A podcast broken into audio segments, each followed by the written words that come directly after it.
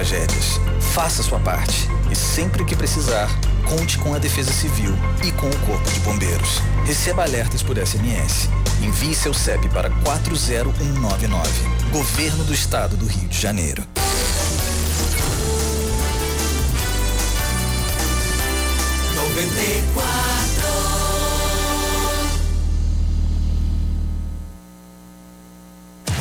No campo, o jogo é jogado, mas na 94 FM, o futebol é falado e muito falado.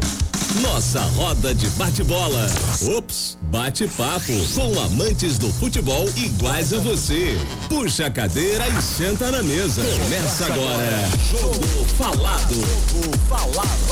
Apresentação: Fred Soares.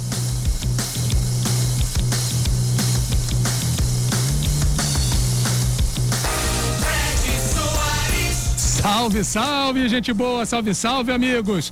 Hoje é dia 17 de janeiro de 2021.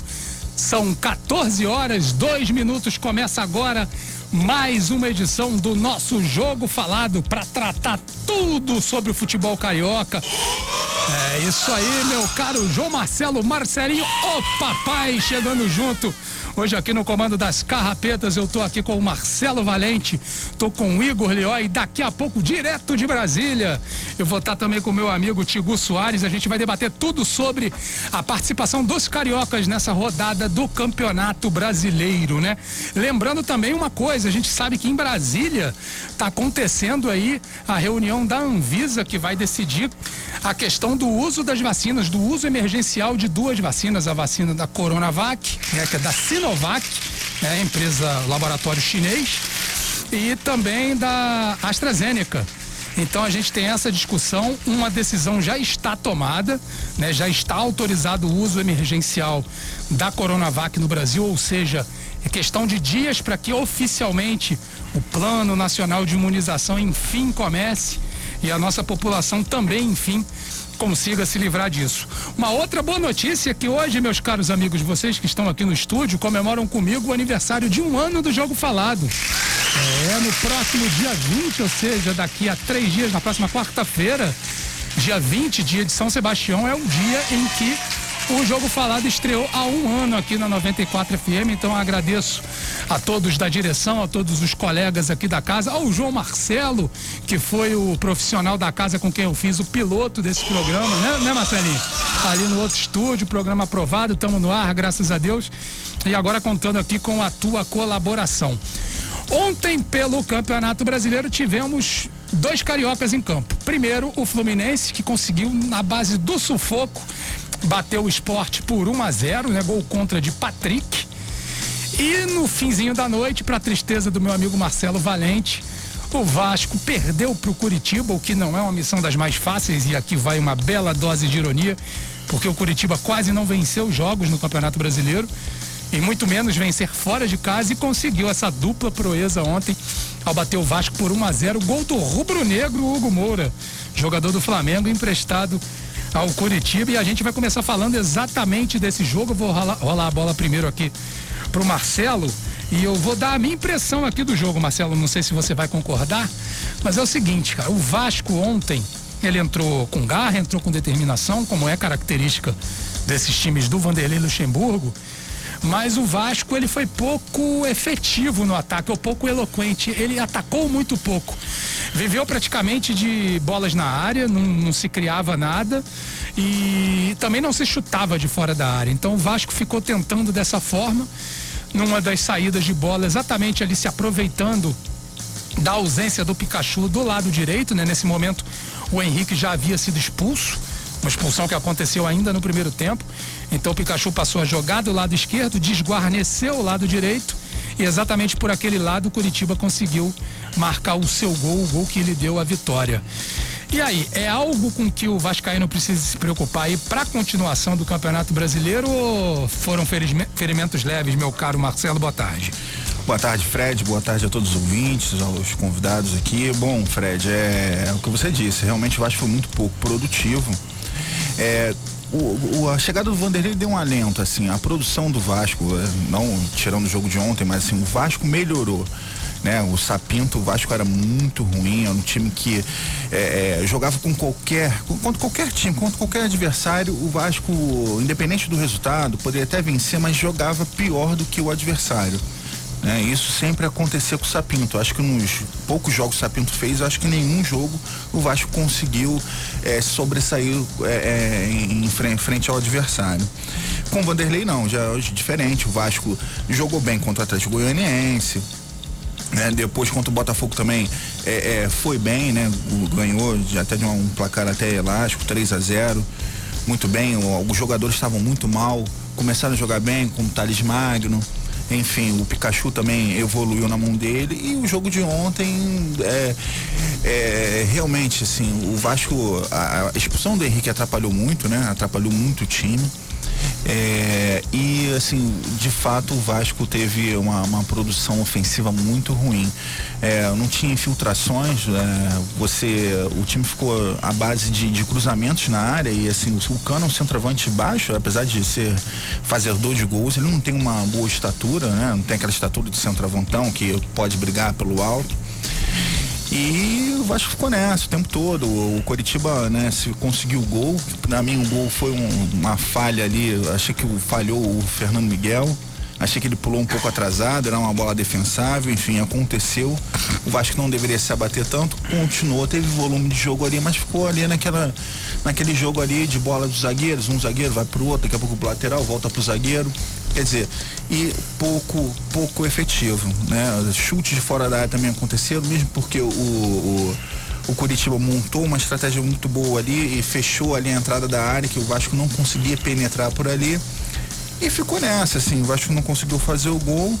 É preocupante pela posição que o Vasco se encontra, né? É, o Vasco ainda briga por, por, por sair, teve é, dois resultados muito bons contra o Botafogo, um resultado razoável contra o Atlético Goianiense era um jogo que o Vasco poderia se distanciar mais daquela zona, é, não conseguiu. E assim, a gente continua preocupado, né? O Vasco aí nesse recorte que o Vanderlei Luxemburgo fez de cinco vitórias, conseguiu um empate, uma vitória e uma derrota. Uma derrota contra o time mais fraco do campeonato. Jogo de seis pontos, né? Exatamente.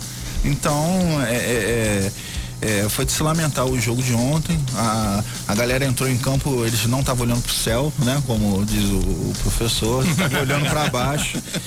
E aí, infelizmente, essa derrota ruim para a equipe no, no, no, jogo de sábado, que ainda prejudicou também o Botafogo, o pessoal que tá querendo, ainda esperando uma vitória do Vasco, ainda acaba prejudicando o Botafogo também. Enfim. Se vocês não entenderam a piada do não entrar olhando para o céu, não serei eu a dizer aqui. Procurem no, na internet. Entendeu, procurem na internet, procurem no, no Facebook aí, que talvez vocês encontrem a explicação com relação a isso. O Vasco, ele é o 15 colocado no Campeonato Brasileiro com 32 pontos. Ele está, portanto, é, apenas três pontos à frente do primeiro time que está na zona de rebaixamento, que é o Bahia. Tanto o Vasco quanto o Bahia tem 29 partidas, ou seja, o risco matemático ainda é bem considerável, né, da parte do Vasco. O, a equipe certamente vai ter que melhorar o seu desempenho. Agora, o que não se esperava é exatamente que o pior dos resultados viesse contra um time que também está na zona de rebaixamento, né, Igor? Boa tarde. Boa tarde a todos. Obrigado pelo convite, convite Fred. Tamo junto, amigo. É, cara, você olhar o panorama do Vasco hoje, pensar que o Vasco iria ontem, pensar que ele ia perder pro Curitiba, que foi um time que perdeu pro Botafogo, né, que faz a pior campanha de sua história no Campeonato Brasileiro da Série A. É a pior da história? É uma das piores da história. É, pior, é pior do que 2002 e do que 2015. É mesmo? Já olhou isso? Eu não tinha olhado. E, e assim, é, o Vasco, pelos os próximos jogos do Vasco, ele joga contra três times que estão brigando pelo título, né? O Flamengo, o Internacional e o Galo. Além de jogar contra três times que estão lutando contra o rebaixamento. O Vasco joga contra o Bahia, joga contra o Fortaleza e joga contra o Goiás.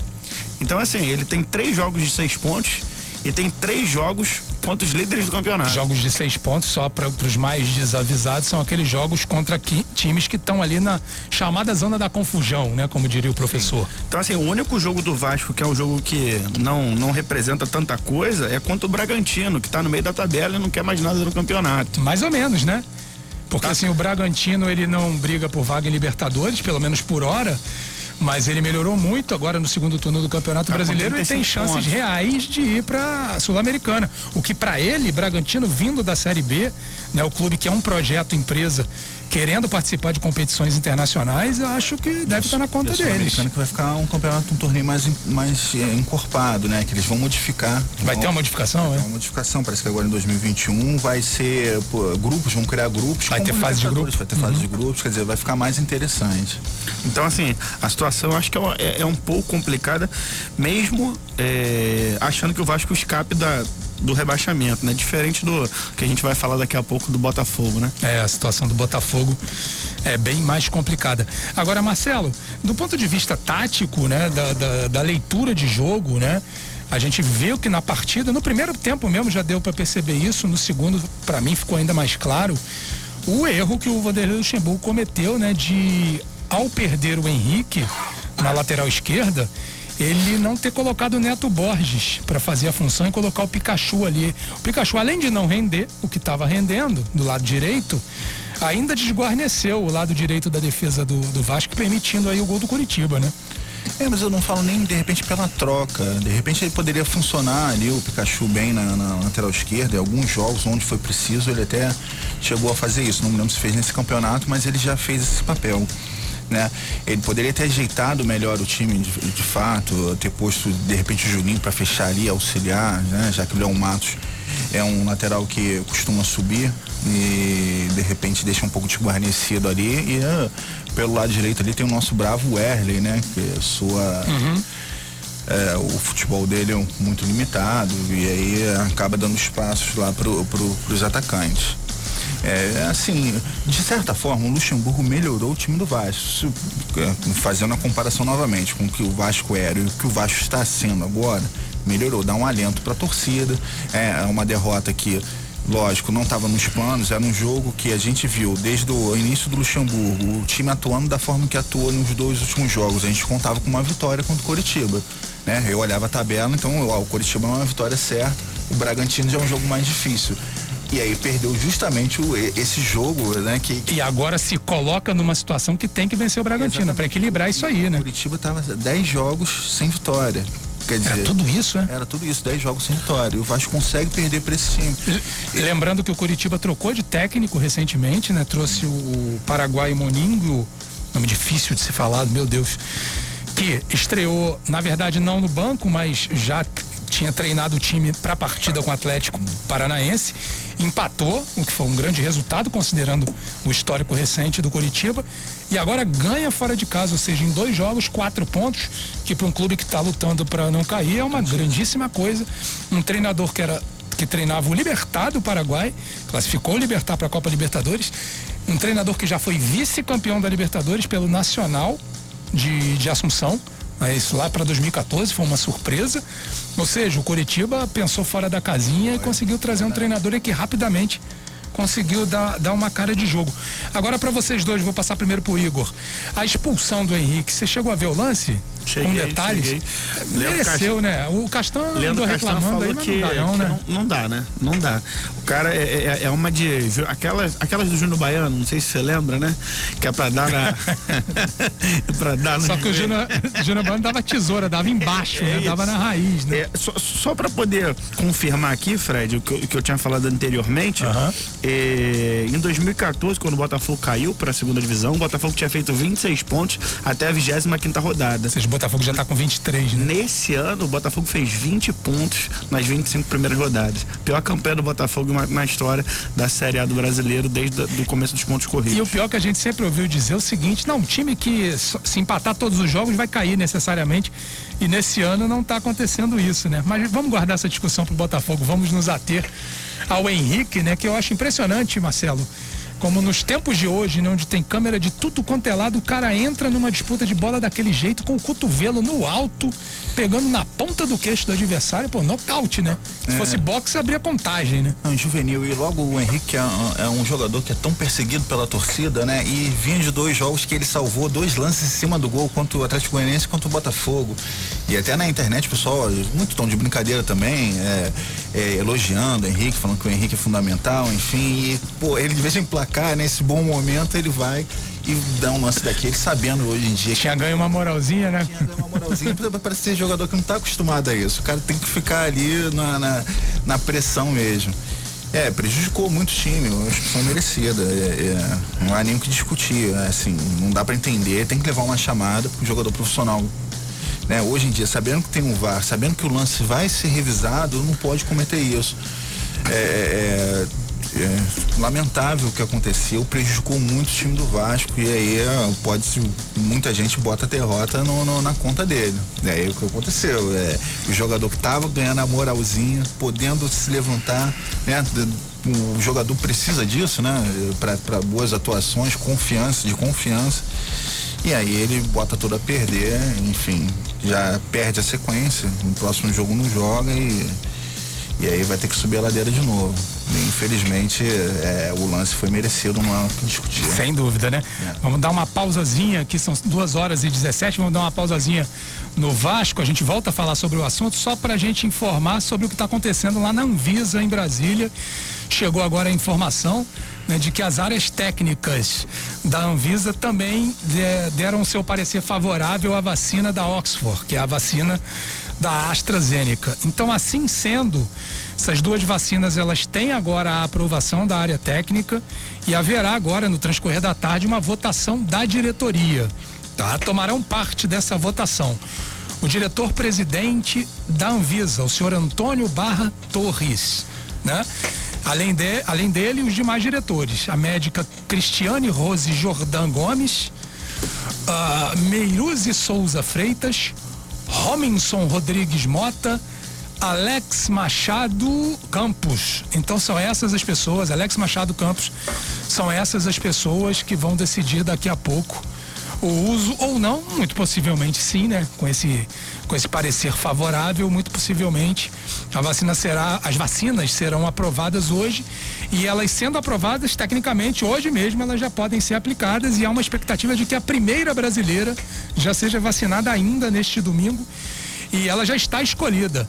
É a senhora Mônica Calazans, de 54 anos, ela é enfermeira do Instituto Emílio Ribas, em São Paulo. Então, se acontecer da aprovação da vacina hoje, é bem possível que essa senhora, uma negra, enfermeira de 54 anos, seja a primeira brasileira vacinada contra o coronavírus e tomara que isso represente uma virada de página na nossa história recente, porque realmente está sendo tudo muito cruel, né? Você, você falou de uma pausa no futebol, é, é, bom lembrar que hoje a gente tem Enem, né? Nesse momento caótico é. que o Brasil vive, né? Mais de 208 mil mortos eh, alunos e alunas, jovens, fazendo, jovens pensando nos seus sonhos, mas que fazendo provas presenciais, presenciais no momento em que no você momento deve, complicado, deveria né? manter o distanciamento e as praias lotadas, né, aqui no Rio de Janeiro. Aí é da consciência do cidadão, né? Pois. Aí aí vale um cascudo na cabeça de cada um para que cada um tome vergonha na cara e se proteja, mais do que isso, proteja os seus, né? Porque quantos desses jovens que estão hoje na praia, que foram essa madrugada para balada, não moram com avós, com pais, com tios, aí vão para casa, vão doentes, assintomáticos, não sentem nada e passam os dias, o tio, a mãe, a avó, seja lá quem for, está doente. Né? Isso é verdade. É uma falta de conscientização absurda. Mas bem, duas horas e 20 minutos a gente volta para o futebol e também agora falando um pouquinho da questão política do Vasco, a política do Vasco, né, Marcelo? Pô, não, dá fim, né? sossego, né? né? Essa semana foi a vez de mais um partido político. Primeiro tinha sido o Cidadania. Sim, é, se eu não Se eu não estou enganado, é. Cidadania tinha entrado com uma ação. Solidariedade. Né? Solidariedade. Solidariedade. Solidariedade tinha entrado com uma ação no, no STF para impedir a posse do presidente Salgado é, a favor do Levenciano, que foi o candidato derrotado. Nessa semana surgiu a mesma coisa com relação ao PT. Uma medida foi interposta também no, no, no, no, ST, no STF mas imediatamente o PT retirou isso porque deu uma repercussão muito negativa. Não é um assunto no qual um partido político, né, convenhamos, tenha que, tenha que se meter, com todo respeito aos partidos políticos. Esse não é um assunto de partido político. o fato é. Assim, tanta coisa, pra, né? A gente está numa pandemia, tanta coisa para um partido político é, de repente interferir, se preocupar, é, estar tá no, no, mundo do futebol. Temos um milhão de coisas à frente Sim, de qualquer outra assim, coisa para é, se pensar em futebol, né? né? Futebol é entretenimento. A gente vive shows, comenta futebol, todo mundo adora, apaixonado futebol. Futebol é entretenimento. É entretenimento. Há coisas mais importantes. Só, só para fazer um comentário, guardadas as devidas proporções, Vascaíno gosta de eleição igual o Imperiano também, né? É. Imperiano prefere eleição do que desfile, Vascaíno prefere eleição do que futebol. O Imperiano ao qual o Igor se refere é o torcedor do Império Serrano, né? Que é uma escola que pô, adora uma eleição, adora né? Adora uma eleição. É impressionante mesmo.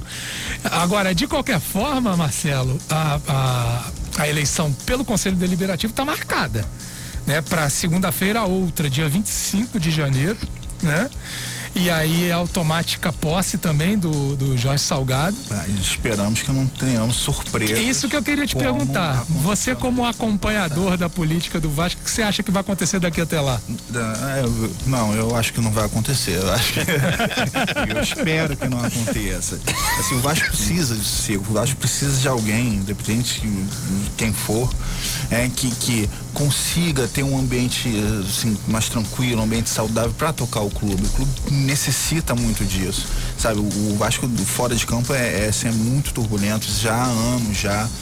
E precisa haver uma união é, é, entre os vascaínos, os conselheiros, para que possa, o Vasco possa navegar em mares calmos fora de campo e que isso tenha consequência dentro de campo. Né? Então, assim, é, é o que eu, qualquer coisa que eu falar aqui é no base do achismo, então eu acho que dessa vez não vai ocorrer, não, não vão ocorrer surpresas e espero que o Jorge Salgado é, tome posse e que faça um tem um triênio aí tranquilo e que faça o melhor trabalho possível. O fato engraçado é que tudo isso era personificado na figura do Eurico Miranda, né? Sim. Sempre colocavam a culpa no Eurico e a gente percebe que as correntes políticas que existem no Vasco, elas acabam se degladiando ao ponto de não querer saber do futuro do Como clube. na última foi na conta e, do Eurico. E, e outra coisa, né? O filho do Eurico Miranda, que é envolvido com a política do Vasco, hoje ele não tem esse poder de influência todo, não sei se isso vai se manter assim mas não são os euriquistas, bom, são euriquistas tradicionais, mas hoje não defendem, não estão lado a lado necessariamente com o Euriquinho, né, que é o filho do Eurico, mas que estão aprontando toda essa situação aí é, e mas... que mais uma vez deixa o Vasco num estado de de dúvida com relação à próxima temporada, né? Porque nós estamos em 17 de janeiro. Mal ou bem, o Vasco já tinha que estar tá aí monitorando o mercado, conversando com empresários, vendo possibilidade de patrocínios, né, de aportes de receita, para que conseguisse montar o seu elenco, um elenco com expectativa de ser minimamente forte para a próxima temporada e o novo presidente talvez assuma, talvez, repito, e ainda de mãos atadas porque não está conseguindo fazer as coisas, né? Ele conseguiu montar a diretoria e tal, mas, Sim, é, mas ação é... prática mesmo, é, até agora é só a manutenção do, do Benítez. É, porque ele não tem o que fazer, né? Mas assim, eu, eu acredito que ele nos bastidores já esteja já articulando as questões de patrocínio, movimentando é, diretoria, ver, ver pessoas ali com quem ele possa contar, confiar para tocar o clube aí a partir do qual dia que, que seria a posse? Do... Dia 25. Dia 25. Na próxima né? segunda-feira. Sem ser amanhã, né? Daqui a uma semana. Do dia 26 ele possa tocar o clube da melhor maneira possível. Vamos torcer para que isso aconteça e que pelo menos nos próximos três anos, ou dois anos e meio, né? Porque já vem já as questões novo pleito já um pouco antes, que o Vasco possa viver tranquilo. Vamos, vamos torcer para que isso aconteça. A gente fica aqui numa sincera torcida mesmo porque, pelo menos no papo que eu tenho com os meus amigos vascaínos, há uma confiança muito grande nessa diretoria, porque o Jorge Salgado é tido como uma pessoa séria, que está cercada de pessoas competentes e técnicas, acima de tudo, para poder tocar o futuro do Vasco.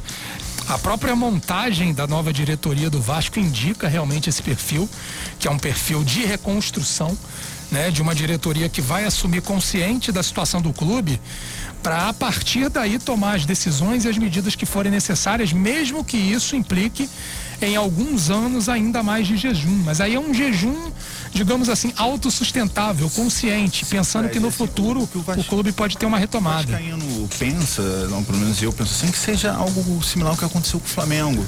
O Vasco é um, hoje um clube é, é, envolvido, tem muitas dívidas, dívidas trabalhísticas, é, um, volta e meio, o Vasco tem receitas penhoradas. Nada muito diferente do que era o Flamengo em 2013, né? Quer dizer, um ano, já um ano complicadíssimo, esse ano de pandemia, quer dizer, o clube, todos os clubes perderam muita receita.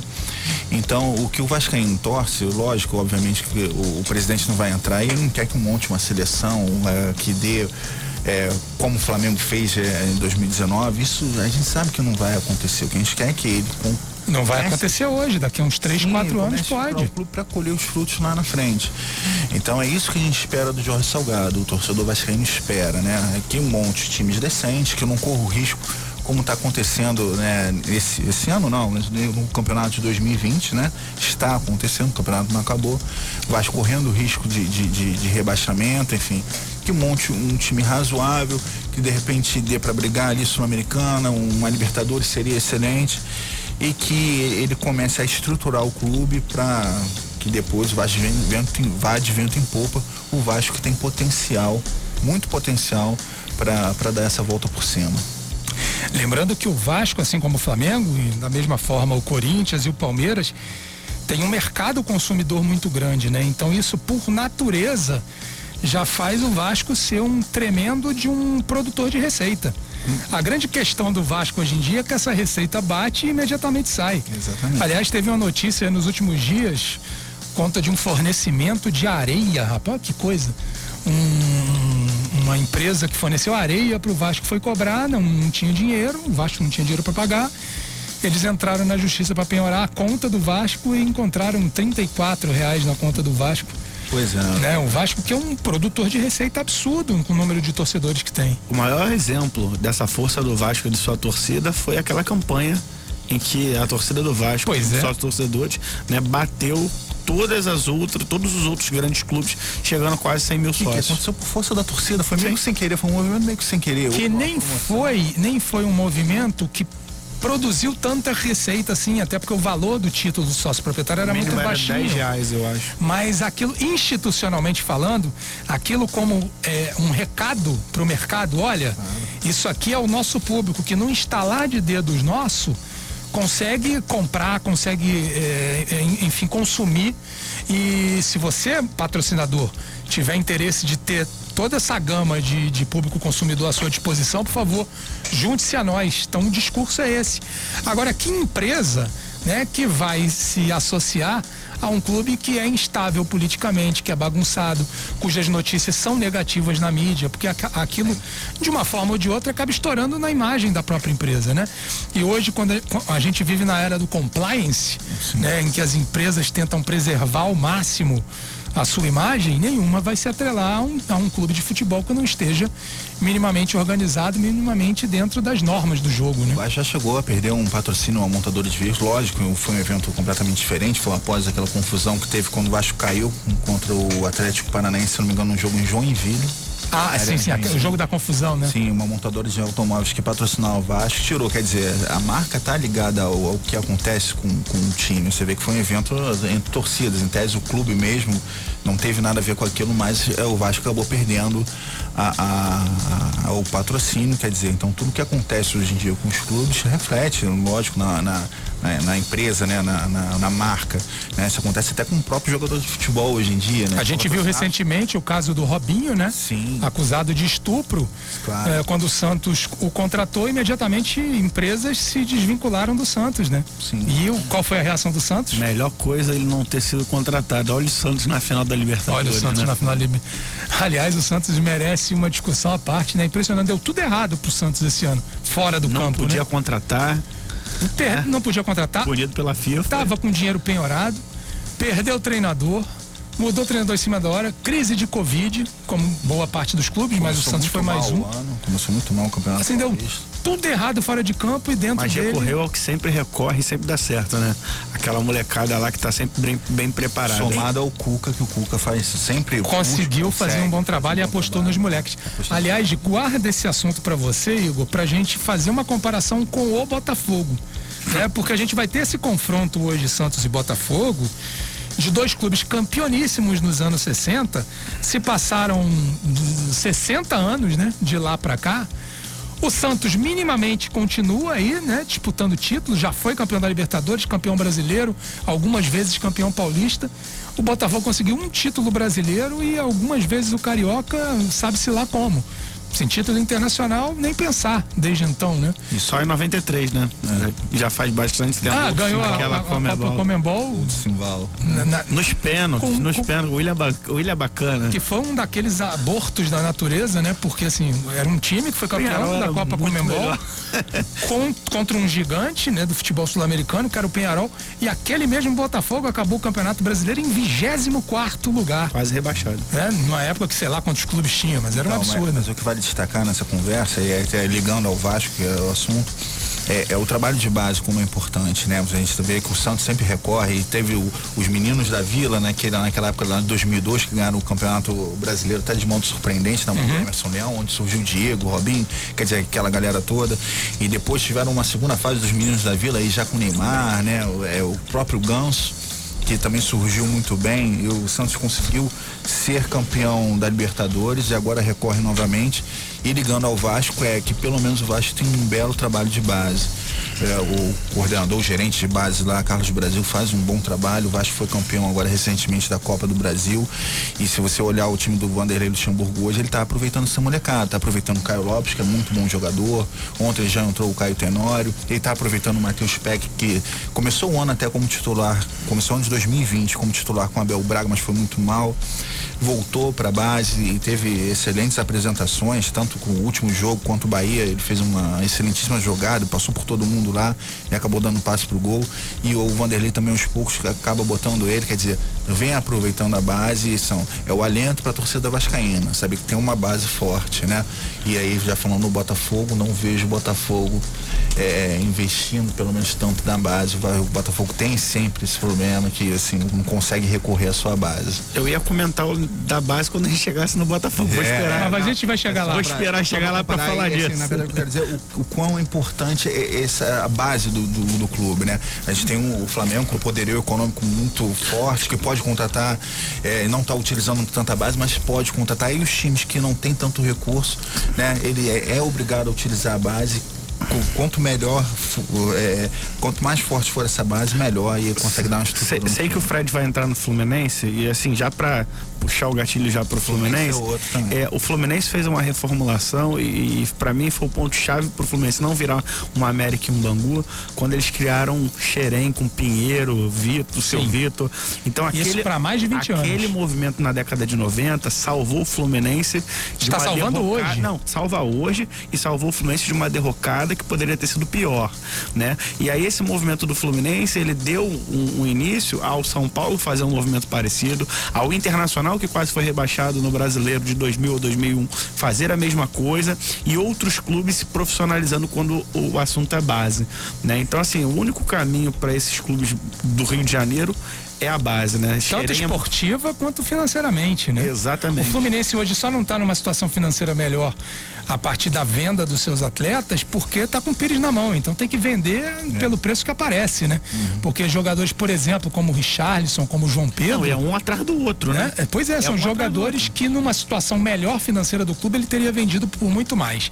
São duas horas 34 minutos. Falando em Botafogo, quem acaba de adentrar ao estúdio é o meu querido Antônio Jorge, né? Mandando um beijinho aqui, mais preocupado com a situação do Botafogo daqui a pouco.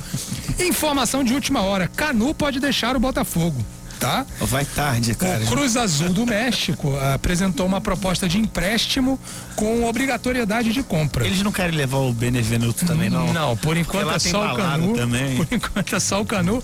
E um aviso, se a venda for feita, o Flamengo tem uma participação no mecanismo de solidariedade, porque bem novinho o Canu treinou nas divisões de base do Flamengo. 12h35, vamos para um break rapidinho papai. Vamos nessa? Já já a gente volta.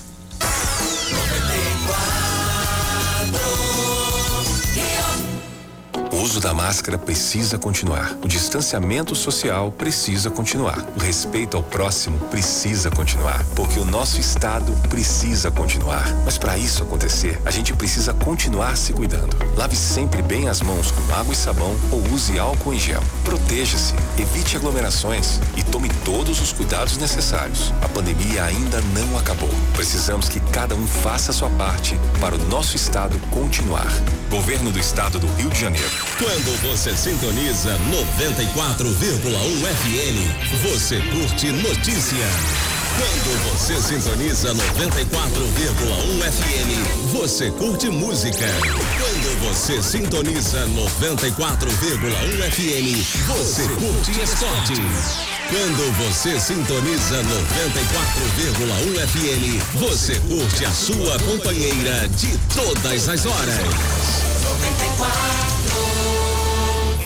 Siga a gente no Instagram, arroba 94FMRJ.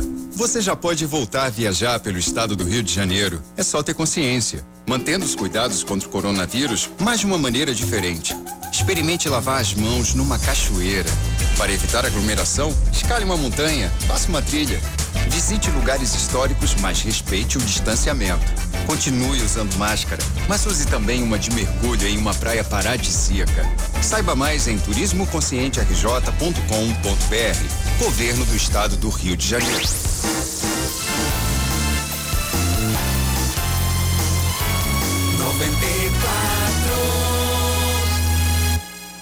Jogo Falado.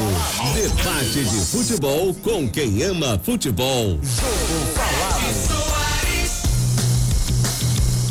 Estamos de volta, gente. Duas horas 37 minutos no Rio de Janeiro. E o assunto agora é o Fluminense.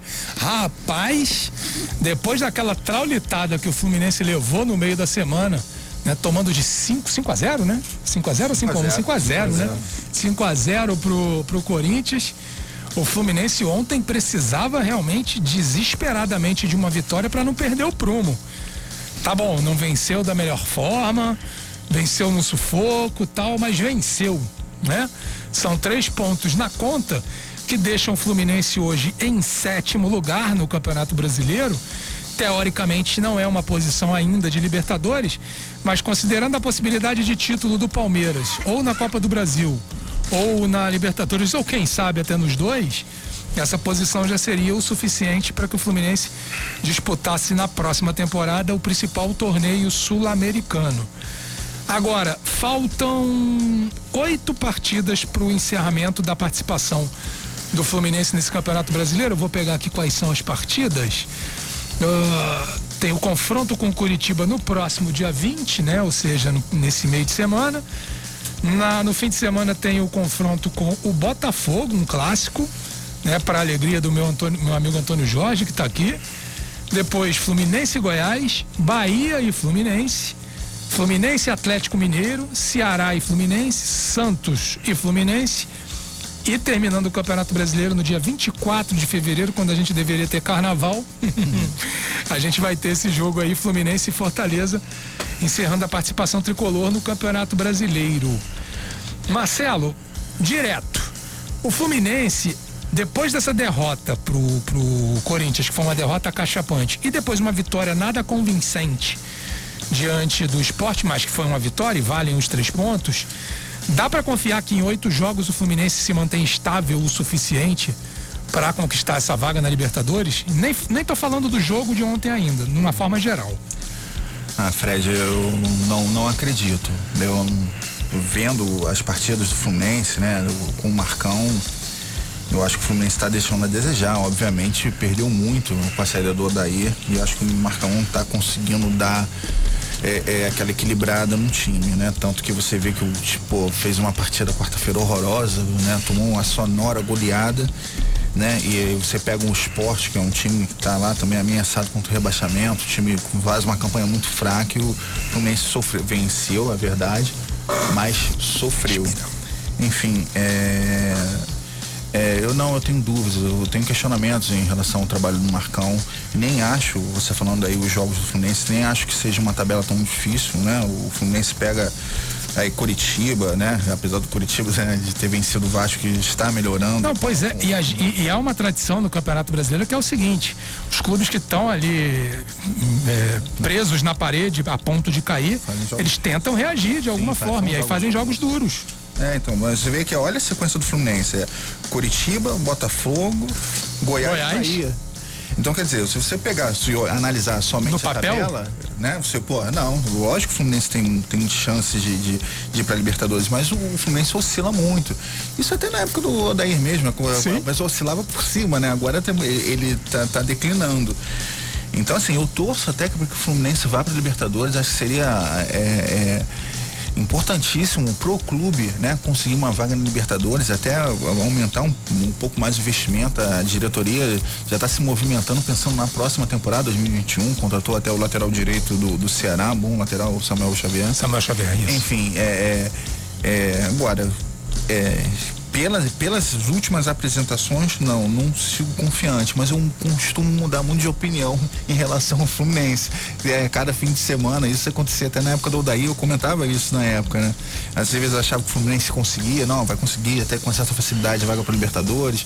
Aí de repente o time ia muito mal, eu já achava e continuo nessa. Apesar de estar, tá, assim, é, é, é, não tão confiante com o trabalho do Marcão. Acho que o Fluminense vai sofrer um pouco se conseguir levantar as mãos pro céu e agradecer. Se conseguir se manter no sexto se lugar, né? Se manter, se conseguir a vaga para Libertadores. Fala aí, Igor. É, eu, eu tava olhando aqui uma entrevista que o Mário Bittencourt deu. Uhum. E, a folha do Fluminense ela diminuiu 20% e chega na casa dos 3 milhões de reais, né? Uma folha de 3 milhões de reais hoje no brasileiro é uma folha modesta. Sim. Então, assim, uma folha modesta dessa, o Fluminense está com uma campanha, né, em que ainda tem a possibilidade de ir para Libertadores, né, ocupando a sétima posição e há de se dizer que assim, a gente tem o Corinthians ali atrás com dois jogos a menos a gente tem o Ceará com um jogo a menos, mas que está um pouco mais atrás, né? Com 39 pontos. Mas com a, essa folha modesta, colocando a molecada, né? Tendo alguns jogadores que são medalhões, o Muriel, o Hudson, o Fred, o Nenê. Ganso. O, o, o Ganso. O Ganso. O Ganso não conta. Não, conta, mas na folha ele conta. É na conta. Talvez, na mas em campo não. Talvez depois do Fred seja o maior salário. Sim. É, com certeza, mas assim, em campo pouco produtivo, né? Então, assim, eu acho que pro que o Fluminense tem, pro material humano, pro que foi investido, né, é um bom trabalho, né? E, e, aí a gente tem que lembrar quem é o cara que idealizou esse trabalho no Fluminense, né, que é o Odair, né? É, Marcão pegou o, o bonde andando, né? É, a gente sabe que teve uma vitória importante antes de tomar os cinco. Teve uma vitória importantíssima diante do Flamengo, né? É, são folhas salariais completamente diferentes. O Fluminense na garra e na raça foi lá e ganhou de 2 a 1 um. Eu acho que é pouco provável que vá para Libertadores, né? Mas uma Sul-Americana, para um time que tem uma folha salarial dessa, eu acho que é de bom tamanho. Não que a torcida tricolor, né, que nosso querido Thiago Gomide fique feliz, né? Ele entre outros, né? Mas eu acho que para a folha salarial que é, eu acho que é, é tá de bom tamanho. E, o, e o planejamento, ah. desculpa, Fred, o planejamento foi feito em cima de 51 pontos, não é isso? Que, foi tá... feito para ficar. É, foi planejado para ficar na primeira divisão. Tá 46 aí, mais duas vitórias, ele consegue até ultrapassar é, é, o, o, que foi planejado. Não, o Fluminense está muito além do que se esperava. Na verdade, essa possibilidade de Libertadores foi uma situação que a circunstância do Campeonato Brasileiro acabou apresentando, né? A gente falava aqui antes do programa brincando, o Campeonato Brasileiro parece que ninguém está querendo, né? Tá todo mundo largando. E isso em todos os estágios da tabela de classificação, né? Tanto em quem está lutando pelo título, Libertadores, rebaixamento, ali há uma indefinição muito grande em todos esses grupamentos. E aí o Fluminense, de certa forma, se vale disso com um mínimo de estabilidade, né, que ele conseguiu ter com o Odair Helma, e aí eu não estou nem falando da questão da qualidade de jogo. De fato, o estilo do Odair era um estilo, assim como o Marcão está levando dessa forma também, muito pragmático, né? Pensando exclusivamente no resultado, eh, sem estabelecer um projeto de médio ou longo prazo, não. O Fluminense está querendo resolver aquele jogo ali naquele dia, ponto. E ganhe como for possível ganhar. Né? O que, aliás, gera muita discussão uma ala grande da torcida do Fluminense, né? Que eu até brinco que é aquela ala dos. Não, não que eles tenham assistido o tempo da máquina tricolor, né? Mas que são herdeiros da máquina tricolor, do belo jogo apresentado por aquele time e da tradição de bom futebol do Fluminense, querem um futebol bem jogado e isso o Odair não proporciona. E assim, isso era claro quando se contratou o técnico. E o Mário Bittencourt, a gente sempre fala aqui, o presidente deixou isso muito bem claro. Olha, a gente está trazendo um técnico para conseguir o resultado. E você pensando isso a médio ou longo prazo tem que ser por aí mesmo, porque é, é permanecendo na primeira divisão, depois conseguindo classificação para os torneios internacionais, é que o Fluminense vai conseguir fazer receita, porque diferente do Vasco, que a gente falava há pouco, né? O Vasco ele tem uma receita imensa natural, que é, que é proporcionada pela, pela sua imensa gama de torcedores tanto o Fluminense quanto o Botafogo já tem um número muito menor. Então, naturalmente. fazer essa comparação. A equiparação de marca em Botafogo e Fluminense é quase que a mesma. A diferença é que o Fluminense foi bicampeão brasileiro nos últimos 10 anos e ganhou uma Copa do Brasil e ainda chegou numa final Sul-Americana e uma Libertadores, que poderia ter elevado o patamar do clube, né? Sim, e chegou graças a um mecenas, é bem verdade, mas se conseguisse tudo isso, quer dizer, conseguiu alguns brasileiros, se conseguisse a Libertadores, agregaria valor a essa marca e naturalmente a marca também ganharia peso independentemente do tamanho da torcida, mas o Fluminense não conseguiu isso. Então fica muito dependente realmente da geração de receita a partir da sua torcida. Então, tanto o Fluminense quanto o Botafogo, um caso, um caso específico aqui do Rio de Janeiro, demandaria mais tempo para poder construir uma base mais sólida para conseguir fazer frente esportivamente a longo prazo no caso do Rio de Janeiro, com o Flamengo, né? Um exemplo que eu sempre cito é o Grêmio. O Grêmio, antes da chegada do, do Renato e dos títulos que ele conquistou, era um time extremamente frágil economicamente, com sérios problemas de dívida. Conseguiu achar um presidente que governasse aquilo ali de uma forma inteligente e sábia, a ponto de não produzir mais dívida conseguiu ter a sorte de trazer um treinador que conquistou os títulos, que agrega valor à marca e que também põe dinheiro em caixa, né? Porque cada título de Libertadores é muito dinheiro que entra. Cada título de Copa do Brasil é muito dinheiro que entra. Principalmente Copa do Brasil. Né? Sobretudo Copa do Brasil, mais até do que a própria Libertadores. Então isso aí é, acaba no médio prazo e depois no longo prazo, fazendo com que o clube tenha muito mais solidez. E tá aí o Grêmio. O Grêmio hoje é um clube que disputa títulos, é um tá aí na final de mais uma Copa do Brasil, inclusive. É, é, um clube muito sólido financeiramente e que, do ponto de vista do mercado, vai melhorar ainda mais agora para a próxima temporada. Então, você até cita o exemplo do Flamengo, né, para o pro processo de salvação do Vasco, talvez para o processo de salvação do Fluido Botafogo o projeto do Grêmio tenha mais, tenha mais a ver. Mas o Grêmio tem uma situação muito peculiar, que é ser um lugar dos refugos cariocas, né?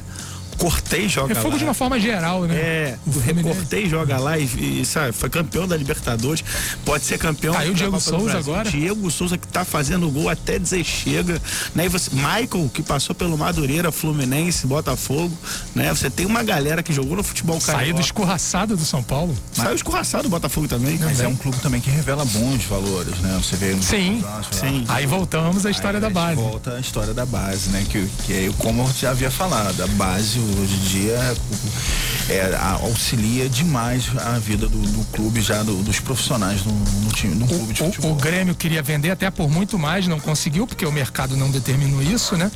Queria vender o Everton Cebolinha por mais de 30 milhões, não conseguiu, vendeu na casa dos 20 pro Benfica, é, mas vendeu a 20 milhões de euros já com a relação com o Real já bem maior a favor do Grêmio, é, né? Perdeu também o time da venda do Luan, né? É, é, é, esse é, talvez tenha sido o maior erro estratégico. Mas são apostas. Na vida tudo são apostas, né? Então ali fizeram essa aposta de, de manter o Luan. Pô, assim, você tem o melhor, o jogador considerado o melhor jogador da América do Sul que foi o caso do Luan em 2017. Fez chover, né? naquela Libertadores. É, ajudou muito na conquista da Libertadores. Pô, você não vai vender por qualquer mariola. Sim, o Atlético de Madrid veio forte, o Grêmio segurou e aí. Entendeu? Assim, reserva no Corinthians hoje, né? A aposta no jogador fazia todo sentido. Acabou não dando forma, certo. O elenco hoje, ele tem de onde tirar, porque você tem o jovem PP, que vem Que já, eu ia falar nele você agora. Já tá para ser vendido, né? O Jean Pierre, que também é muito, muito promissor, né? Se, tirando ali aquele ele se machuca muito, né? É, mas agora, pelo de, visto, se acertou. Sim, pelo visto se acertou, quer dizer, tem recurso, tem de onde tirar e tirar de onde? Lá da base, é o que a gente estava falando. O Fluminense também tem. Também Aí voltando tem. à questão é, exclusiva do Fluminense. É, o Fluminense, muito, né? isto, se a gente pegar, a gente fazer um recorte de 25 anos, o Fluminense é. Tanto é que criou o conceito da fábrica de Xerém, né? Ro, Ro, é, Roger Carlos Alberto. Vai falando. Quem mais, quem mais ah, que a gente lembra? Tiago Silva. Tiago Silva, Diego é. Souza. Diego Souza. Diego Souza teve o Aruca, que viveu uma, uma época muito boa, foi campeão brasileiro pelo Santos, também era um muito bom jogador. Ah, se a gente for para Marcelo, gente, a gente Mar- esqueceu Mar- dele. Marcelo. Pô, Marcelo. eu fui o repórter que publicou a venda do Marcelo pro Real Madrid, queriam me matar no E na outro dia. época su- surgiram dois ótimos jogadores, né? o lateral esquerdo, o Marcelo, Ah, e o Lene. Fábio, Lene. os dois irmãos, o, o, o É Fábio e o Rafael. Fábio Rafael. E aí a gente vai lembrando, porque a Xerém é, é de fato, um- porque assim, não é E, só... e eu- tem o timing do, do pessoal do Fluminense que vai contratar jogadores jovens de outros clubes também. Foi o caso do Richarlison. Não foi, não passou pelo Fluminense? O Michael sim, saiu do é, Madureira. É, é, é Xerém. Só que Não, não, ele saiu do Madureira. foi do Madureira? Saiu do Madureira bem jovem pra, pra, pra Xerém. Assim como o Richarlison também. Só que o Richarlison nem passou por Xerém. O Richarlison, o Richarlison veio bem jovem já pro time principal. Porque a grande questão não é só ter o espaço, é você ter um corpo médico para o desenvolvimento do jogador. Se a gente for fazer uma- um quadro comparativo, o Botafogo com aquele Luiz Henrique, que é centra, foi centroavante do, do, do Botafogo no Sub-17, o moleque que fazia gol at- atrás de gol, foram pegar o moleque franzino, botaram no, no, no time profissional, o que, que aconteceu? Desapareceu, tá lá na segunda divisão de Portugal. Tá Você- falando de quem, perdão? Luiz Henrique, aquele loiro, Ah, sim, sim, é que- verdade. Que era, Desapareceu. que era do Flamengo, né? Veio pra base do Botafogo, fazia Seleção de base. seleção de base, fazia chover, estreou fazendo gol e golaço, né? É, só que não tinha preparação física correta, como muitos não tem na base do Botafogo, né? E na base do Fluminense você tem, né, um trabalho profissional com médicos, o acompanhamento de maneira muito correta, né? É, eu acho que esse é o grande diferencial do clube que hoje sustenta o Fluminense e que vai sustentar o Fluminense pelos próximos anos. E dá, e dá pra discutir até, acho que fazendo esse recorte, acho que o Fluminense foi o time carioca que mais revelou é, Sim. jogadores, né? Esse tempo aí de 25 anos, meio é, um quarto de século, é isso Sim, aí. como você estava falando, que o Fluminense tinha um mecenas que segurava, que tinha um poder, o Fluminense tinha um poderio de contratar grande. Todo mundo imaginava que quando isso acabasse, né? Quando esse mecenas saísse, o Fluminense fosse. Muita gente brincava, o Fluminense vai voltar pra terceira divisão depois que tal patrocinador sair. Era mais ou menos o que eu imaginava que pudesse acontecer. Não, não, não assim, Não, chegar à terceira sim, divisão. Mas ter uma queda brusca, né? Mas teve. O Fluminense teve essa queda, Mas queda brusca. Quase caiu pra segunda divisão naquele ano. Caiu, né? Teve, é, que teve o Quando problema. acabou a rodada, o Fluminense estava rebaixado. Exatamente, né? o que teve o problema com o nossa A- querida portuguesa. A queda foi grande. E aí, aí é que a gente viu que o modelo que o Fluminense utilizava era errado. Mas conseguiu sustentar. Assim, Conseguiu, mas ali, a forceps. O que eu quero dizer, e aí fazendo. Assim, é, o- É porque o cenário eu- eu- que se imaginava é que fosse muito pior. Sim, né? o Fluminense conseguiu se livrar de algo pior, sem dúvida. Porque assim, são dois, dois modelos, né? O, o Palmeiras e o, e o Fluminense. Dois clubes que tinham mecenas, né? Um deles ainda tem, que é o Palmeiras, né? E que a partir do momento em que a, a- esse patrocinador saísse do clube, haveria uma derrocada, haveria uma bancarrota desse clube. Mas qual, é- qual foi a diferença básica? O Fluminense era o seguinte: o futebol era administrado por, por, por, por uma empresa, né, uma empresa de- do, do ramo do plano de saúde, e essa empresa tinha participação também em todos os ganhos do futebol e na, e na venda dos jogadores. Né?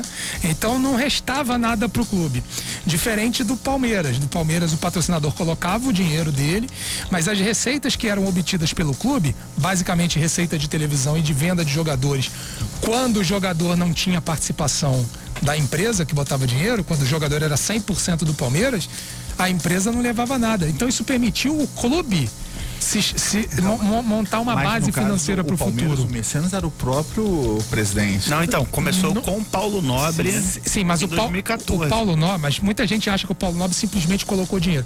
Ele não colocou dinheiro. Colocou e depois retirou. Exa- exatamente. O Paulo Nobre, ele pegou. Qu- Quanto é que o Palmeiras tem de dívida? É isso. Tá bom, eu pago e o clube vai, me mas- pa- mas o- vai me pagando aqui a longo Não, prazo e na- sem juro. Desculpa cortar vocês. É, E uma coisa quase- pai pra filho, Pô, né? totalmente. é, assim, Quase caiu. E, e, assim, o Palmeiras tem essa relação com, com o mecenato desde a época da Parmalat.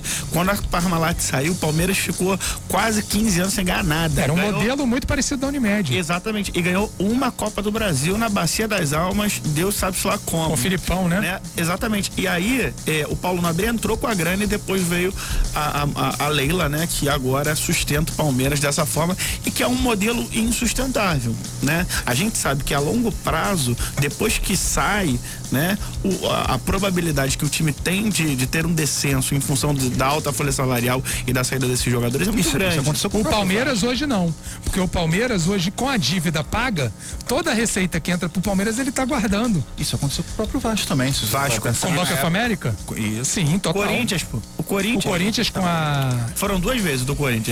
É, um foi, foi com, com, o iraniano, né, que é para fazer Era o que é Jorabichian. Isso, isso, exatamente. Teve antes Teve também. o anterior também no, no final da década de 90, que agora que era uma empresa norte-americana que eu não lembro o nome. Mas o, o Corinthians ele tem até facilidade, ele tinha também uma parceria com ISL. A ISL estava também no Flamengo. Isso. Também Flamengo, mas teve uma parceria também com um banco Excel econômico numa época lá. Teve. Botou... Foi quando o Túlio é. foi contratado para jogar sim, no Corinthians, sim, inclusive. Não fez porcaria do nada. Túlio, né? Fizeram. Eles eram reserva do Mirandinha, né, gente? Pois é. Pois é. Então, é, aí o Fluminense hoje, como clube, está muito longe de se estabelecer. Porque ele vai ter que apostar nesse, nesse tipo de jogo hoje para conseguir classificações para torneios sul-americanos para conseguir montar um caixa para ir no futuro, quem sabe, quando um Shakhtar Donetsk da vida, por exemplo, estou vendo aqui no Globoesporte.com que o Shakhtar Donetsk fez uma investida pelo Kaique, que é um menino da, da equipe sub-17. Ou seja, está longe ainda de ter algum tipo de sucesso na equipe principal e já é sondado pelo Shakhtar Donetsk. Cara, dependendo do valor que for oferecido, o Fluminense vai vender. E o Fluminense, assim, tem que estar tá numa situação em que ele não ele possa bater de frente com propostas. Ele não tem poder de barganha. Ele né? não tem, não tem. Do pa o passivo, o passivo muito grande na gente. São as dívidas com o fornecedor e com o próprio clube, com, com, com, com, a própria né? folha de pagamento dos jogadores. Que apareceu muito bem, João Pedro, né? Fazendo volta de bicicleta, enfim. Fez... Foi logo vendido. Marcos, Marco, Ma, Se eu não me engano, já estava vendido. O Marcos né? Paulo foi um caso que o Fluminense também teve chance de vender, não vendeu porque achava que conseguiria um valor maior. Resultado, vai perder o jogador de graça agora. Né? Quer dizer, o Fluminense tem que saber avaliar e, e administrar muito bem essa questão do mercado, porque é dali que ele ainda vai tirar alguma coisa e alguma coisa que não sirva apenas para pagar, para cobrir buraco de folha salarial, como foi o caso do Pedro. A venda do Pedro ela serviu para pagar dois meses, de, dois ou três meses de folha salarial e deu. E você olha o jogador que, que esse rapaz é, né? Pois é. Ele joga muita Como bola. seria importante de repente hoje no Fluminense? Exato, joga muita bola. Pois é, né? E, no Fluminense ele seria titular absoluto, indiscutível. Qualquer um dos quatro do, dono do clube. Não, eu, eu, acho que se a gente pegar os 19 outros clubes da Série A, é. discordam? Não. Não. É, no, no Flamengo, pela disputa, não que o Flamengo também esteja essa Coca-Cola Coca-Cola toda, não tá. É, mas talvez ele esteja hoje num clube que, é, que seria onde a briga seria mais acirrada, né? E ele consegue se destacar. Consegue ali, Para né? pensar em qualquer outro time brasileiro, eu também não vejo é, o Pedro não sendo titular. Pois é, gente, duas horas e 58 minutos no Rio de Janeiro. Lembrando que daqui a pouco aqui na 94 FM, meu amigo Antônio Jorge tá ali, já apreensivo, porque hoje tem jogo duro, hein, Jorjão? Hoje tem Santos e Botafogo na Vila Belmiro, transmissão da 94 FM. Assim que acabar o jogo falado, começa essa grande partida, uma partida que relembra grandes clássicos dos anos 60, né, João? Pega o microfone aí, João, conversa aqui com a gente. A gente até estava falando disso e, e, vamos falar mais a fundo, inclusive, né? Nos anos 60 era impre, impressionante ele vai puxar uma cadeirinha ali para falar com a gente. Era impressionante como nos anos 60 Santos e Botafogo protagonizavam clássicos absolutamente espetaculares.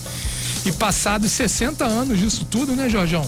O Santos ainda continua, de certa forma, protagonista, enquanto o Botafogo né, não sabe para que lado 95, vai, né? Também não. não. A gente teve exceções é, é. na vida do Botafogo.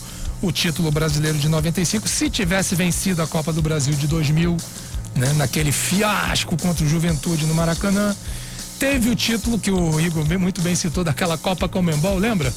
Aquele é, é, bacana no gol, Perivaldo na lateral direito, o Botafogo conseguiu ser campeão diante do Penharol, mas assim, são coisas absolutamente esporádicas, né, Jorge? É, boa tarde, Fred, boa tarde aos companheiros. Olha, eu tive refletindo durante toda essa semana. Ah. Tá na hora na diretoria do Botafogo, a gente não pode mais viver do passado. Toda vez que a gente vai discutir o momento do Botafogo, ah, prestou grande serviço, prestou. Eu tenho uma filha de 20 anos que futuro tem como torcedora do Botafogo? Não, exemplo, ela, claro, todos esses jovens que torcem pelo Botafogo estão cansados de diretorias incompetentes. O Botafogo A hoje. pergunta ela é. Botafogo? Claro que senão. É, senão o pau seria come uma casa, dor né? maior ainda. então fica essa expectativa. Todas as vezes você vão fazer matéria, relembro. Tudo bem, faz parte da história maravilhosa, mas e o futuro do Botafogo? Eu estou muito preocupado que eu acho que o Botafogo está a passo de inexistir como um grande clube que o é. Porque diretorias incompetentes não pode um time contratar 56 jogadores para atender um empresário e uma empresa que toma conta atualmente do futebol do Botafogo. Eles têm culpa? Não. Se eu for escalado para comentar e o diretor de esporte, não, você vai pra mesa. Eu vou fazer um monte de lambança na mesa que eu não entendo rigorosamente nada e a culpa seria quem? Minha não, de quem me escalou. Então, esse atual grupo, esse elenco do Botafogo, ele é mediano, ele é medíocre e, lamentavelmente, torcida alvinegra, o rebaixamento, começar a pensar agora em planejamento pra Série B, porque, gente, vai ser uma Série B atípica. Você vê, tem Cruzeiro, Ter o Vasco. o Vasco tá- dava a impressão que o Vasco ia sair desse topô dessa posição maldita, mas não Ainda pode tá perder no para Curitiba risco. em São Januário. Gente, não, não pode, não há nenhuma justificativa. Então, você tem Vasco, possivelmente, Botafogo, Cruzeiro e sem tem dois ou três times de porte médio que se destacam. Então, vai ser uma série bem ingrata. Se não tiver um planejamento, vai vídeo Cruzeiro, ficar um monte de tempo na série B. Joga aquele alquinho no microfone aí, meu caro Igor. E tem uma coisa importante, Jorjão, que é o seguinte: essa semana houve uma reunião entre os clubes da Série A para que voltasse aquela cláusula que permitisse uma entrada de receita para o clube rebaixado, né? Por exemplo, o Cruzeiro caiu esse ano e não teve direito a essa verba. Então, foi solicitado que, né, que os clubes voltassem a ter direito a uma participação, que seria uma participação mínima, que seria o equivalente a 11, vírgula alguma coisa por cento do total da receita, que era um valor que seria destinado para os clubes rebaixados, né? Só que a- a- a obriga- haveria a obrigatoriedade da unanimidade na votação. E o Atlético Paranaense não deu essa unanimidade, ou seja, os clubes rebaixados para a próxima temporada continuarão não recebendo nada. Só um detalhe que a gente tá que ele, o Jorge levantou agora, é, essa série B, eu, eu acho que vai ser se, se acontecer do Vasco da Gama cair junto com o Botafogo, ela vai ser pior do que aquela série B que o Botafogo jogou com o Palmeiras, que tinha Botafogo, Palmeiras, Náutico, Esporte, Acho que até a última rodada. que assim, Marília, que, que eram que tinham bons times e o Botafogo classificou, ganhou lá na Ilha do Retiro, não sei se você lembra do jogo de virada, né? Não lembro que foi de virada. Eu me lembro da Foi, não, competição, foi jogando com virada Marília. e no último minuto que o Botafogo virou o jogo, foi 2 a 1 um. Então, assim, é, a possibilidade da gente ter uma das séries B mais difíceis de todos os tempos agora nesse ano é, é incrível. E o Botafogo, com certeza, é assim, é, é triste falar isso enquanto botafoguense. Jorge falou que a filha dele tem 20 anos, meu filho tem 3 né? E para que ele seja botafoguense, eu boto os vídeos antigos. Eu faço isso. São os vídeos. Eu faço isso Não, não, e assim, eu já, eu já ensinei pra ele que não dá pra ser Flamengo de, de alguma forma, não dá pra ser Vasco, não dá pra ser Fluminense. e os vídeos antigos e o hino do Botafogo. E ele fica lá pulando, né? É, tem que ser assim. Fica senão- fazendo aquela lavagem cerebral no pobre do Cara, menino, não né? tem como. É, não o, tem meu, como. o meu, meu filho do meio tem 12 anos, ele não pegou, ele não, não liga muito a futebol, ele não pegou, mas assim, ele gosta muito de Juninho Pernambucano, apesar de não Ah, ter bom. visto o Juninho jogar, mas ele adora o Juninho Pernambucano, porque, porque eu sempre boto vídeos pra ele lá pra ele ficar assistindo. Quer dizer, a gente acaba vivendo disso. Não, e sai com E vai, vai ficar, começar a ficar Não, não, é porque complicado. pra criança, a gente já foi criança um dia, fomos. É uma frustração você ter derrota em cima de derrota. A velha história do Você vai colégio, né? escola, eu já tive que ser suspenso porque eu não tinha aquela frustração daquela gozação sadia e lamentavelmente essa história atual do Botafogo e o Vasco tá querendo imitar também, impressionante isso. É impressionante. Jorjão, segura um pouquinho aí, daqui a pouco a gente vai falar mais do Botafogo, porque o assunto agora é o Flamengo, que amanhã vai enfrentar o Goiás lá no. É no Serra Dourada, não. É, o costume, né? De você, quando fala o confronto contra o Goiás, no Serra Dourada, não, mas não vai ser no Serra Dourada. Vai ser na Serrinha. Vai ser no estádio da Serrinha. O Flamengo tendo que vencer o Goiás para né, se manter ali numa disputa minimamente aceitável pelo título do Campeonato Brasileiro. E um mau resultado pode fazer o Flamengo sair do G4 aí a crise estoura de vez aí. Eu acho que não tem mais pro Rogério Ceni não.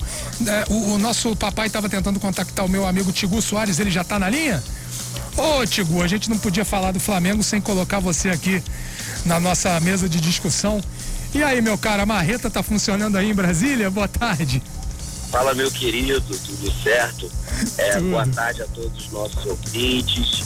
Falo de longe hoje, não, não diretamente, mas com o coração aí com vocês. Cara, a melhor notícia desse domingo, além da iminente aprovação da vacina, é o fato do Flamengo não jogar hoje. Né? Então eu não me irrito com o Rogério mas... A gente tem essa certeza, né? O Flamengo não vai perder nesse domingo, né? Exatamente. Nesse domingo ele não vai fazer besteira. É, as notícias que vêm dos treinos do Flamengo não são as melhores possíveis. É, com o Diego Alves ainda lesionado, o Rogério Ceni insiste com o César mais uma vez no gol de maneira inexplicável e pretende é, colocar o Arão, efetivar o Arão como zagueiro muito provavelmente para esse confronto contra o Goiás. É, sem poder contar com o Gerson, que está suspenso, ele acaba lançando mão desse artifício e ele pretende, ao que parece, terminar de desfigurar o Flamengo, que é algo que ele vem fazendo com bastante competência e frequência desde que chegou e principalmente nos últimos cinco jogos. Certamente é... você está falando sobre a possibilidade da escalação do Arão na zaga, né? Exatamente, efetivação uhum. do Arão como zagueiro. Pois é, é, é, essa dúvida que me ficou, a informação ela surgiu ontem no meio da tarde através do repórter Vene Casagrande Vene do Jornal Casagrande, Dia. Que erra muito pouco né, que tem ótimas informações sobre o Flamengo. A dúvida que ficou, né, para mim foi a seguinte: se ele realmente colocou o jogador no treino como zagueiro para ser titular, ou se ele o testou em algum momento para uma circunstância de jogo, como aliás vem acontecendo, inclusive, né? O que, que é, te parece, Tigo? De acordo com a informação do Benê, parece que ele pretende apostar de fato no Arão como zagueiro. É, é algo que é absolutamente inexplicável do ponto de vista tático, ainda que a gente se esforça para compreender, é, caso do Rogério, os motivos que levam a o Arão, zagueiro, seria não usar o Gustavo Henrique e acabar fazendo que o Flamengo bola é porque o que ele acaba fazendo isso é perder um ótimo primeiro volante e investindo num zagueiro questionável, de pote questionável, criando essa segunda saída de a partir do momento que ele acha que o único problema que o Flamengo tem é com a bola alçada em sua área. Tigu, é, a gente vai continuar com você daqui a pouquinho. Tenta só se posicionar melhor aí, que realmente a ligação tá dando uma picotada agora nesse momento, tá? Mas a gente já já volta com você. Eu vou rolar a bola pro Marcelo. E aí, rapaz? Arão na zaga. Assim, eu, assim, eu vou, vou, vou falar o que eu escrevi ontem, né? É normal você ter jogadores que atuam naquela posição de 5, né? No antigo camisa 5, acabarem recuando para a zaga, mas em caso de necessidade. No futebol europeu a gente teve isso recentemente, por exemplo, com o Fernandinho no Manchester City, numa época lá que tinha um monte de zagueiro machucado e tal, acabou aproveitando ele. O Fabinho no Liverpool também já jogou na zaga. É um jogador de meio campo, mais defensivo, mas que sabe jogar ali naquela posição e também faz a saída de jogo. Eu acho que nessa circunstância o Arão se encaixa ali jogando com o zagueiro. Mas faz tanto sentido assim aproveitar ele naquela posição, sendo que ele atua bem na posição original dele, né? E você tem um monte de zagueiro que não tá machucado. Você tem Léo Pereira, não tô aqui discutindo a condição de cada um, tá? Eles estão ali prontos para jogar, estão em condição de jogo. Léo Pereira, Gustavo Henrique, Noga e por aí vai. Fala, Chigu. Fala, Chigu. Natan, o Natan. Natan, tá claro, esqueci do Natan. É, assim, eu particularmente acho que não faz o menor sentido. A não ser que seja, pô, uma necessidade, né? De repente o zagueiro foi expulso, você acaba recuando, ele acaba jogando ali, isso é até natural. Ou então, de repente, o time precisa atacar, então é, você tira o zagueiro e acaba preenchendo. Que é o que ele vem fazendo, é, inclusive. ele vem fazendo. Agora, tirar, escalar ele ali naquela posição, acho que não faz o menor sentido. O Arão tem boa saída de bola, né? Ele tem um bom jogo aéreo, acho que ele faz ali, vai, se for, vai fazer um bom, vai cumprir um bom papel. Mas aí vamos para pensar O meio, como é que vai ficar? Porque você já não tem o Gerson, né? Porque o Gerson suspenso. Está suspenso. Você não tem o Thiago Maia que está lesionado, né? E aí você ainda tira os, os dois meio-campistas titulares ali, você vai desfigurar completamente. Sim, aí você vai botar uma formação entender. que também não faz sentido. Exatamente. Que é com o João Gomes, que ele próprio, o Rogério Ceni disse que atuava melhor como segundo homem, uhum. jogando como primeiro, e o Diego, né, que convenhamos, já tem uma certa idade, não aguenta jogar os 90 minutos fazendo a segunda a função de segundo volante, quando você poderia ter o Arão jogando ali e o João Gomes mesmo entrando como Aí segundo já, volante. Já é Sim, né? Aí vira Pardal. Vira, vira, vira Pardal, porque não dá para compreender, entendeu? O time tinha um padrão, ele não pode reclamar isso do Flamengo. O Flamengo tinha, ele um padrão, né? Mesmo com o Domi, quer dizer, o time já, já, tinha uma maneira de jogar e ele, de fato, como o Tigu falou, vem desfigurando a equipe. E não dá para entender. O que você estava falando que aconteceu na Europa, mas foi por extrema necessidade. O Fernandinho foi porque um monte de zagueiro no City se machucou e mesmo assim ele consegue tirar, mas ele tinha peças de reposição no meio. O mesmo aconteceu no Liverpool, porque o Van Dijk se machucou, o Matip se machucou, quer dizer, ele recuou o Fabinho, mas aí tinha o Mainaldo no meio, tinha o, o Kanté lá, quer dizer, são jogadores daquela posição que estão acostumados. Ele não desfigura o time trazendo o jogador ali da posição para a zaga, né? E não é o que acontece com o Flamengo. Caso isso aconteça de fato, e vamos confiar na informação do Venê, ele vai desfigurar completamente o meio-campo e aí eu, eu questiono. O Flamengo perde, né? Vai jogar um jogo é, é, complicado. Vamos falar que é um jogo complicado. Não, contra um time que está melhorando na tabela, está melhorando o desempenho. Flamengo perde, aí eu acho que é, ele deu o último suspiro dele. E olha só. Jorjão tá doido pra falar do Flamengo, que ele ama o Flamengo, né, Jorjão? Fala aí. Demais. É, numa só alteração, ele vai queimar o filme dele com quatro ou cinco jogadores do elenco. Opa. Ele já fez isso com o goleiro que falhou num jogo, ele botou depois o menino pra cá, depois afastou. A gente agora acompanha. Tá falando do Hugo. Do o trabalho do Rogério Senna de perto. Por isso que no Cruzeiro foi aquela água, porque ele não tem essa habilidade de unir o grupo. Olha, se eu sou zagueiro, você é zagueiro, outro é zagueiro, no elenco que é considerado um dos melhores do país, você vai improvisar. Ele está queimando o filme dele e eu acho que ele não passa de amanhã. É, eu acho que ele está acostumado com São Paulo, onde ele era estrela da companhia, e ele acho que ele continua sendo mesmo como técnico. Mas aí vem, mas aí vem a discussão. Quando ele foi pro Cruzeiro, ele foi bater de frente com as estrelas. Thiago Neves. Bateu de frente com o Thiago Neves, bateu de frente com o Dedé, bateu de tá frente com o Egídio. Não aprendeu. Não, não, mas aí no Flamengo ele não tá batendo de frente com as estrelas. Não Pelo menos até agora não. Ele tá protegendo, ele só um minutinho, Tiago. Ele tá protegendo as estrelas e tá batendo de frente com os meninos da base, que estão pedindo tá- Tá é o caso do Gabigol é um caso que é novo dentro desse contexto dele no, no Flamengo. O Tigu quer falar, fala aí, Tigu. Gente, a verdade é que no Flamengo ele não tá fazendo absolutamente nada. Ele não consegue atar nem desatar. Ele, ele não consegue se fechar com. É, é, essa é uma adaptação daquele ditado, né? Que ele nem ah, e nem sai e de cima, né? Sai de cima, Isso aí. Exatamente. É, é, é história.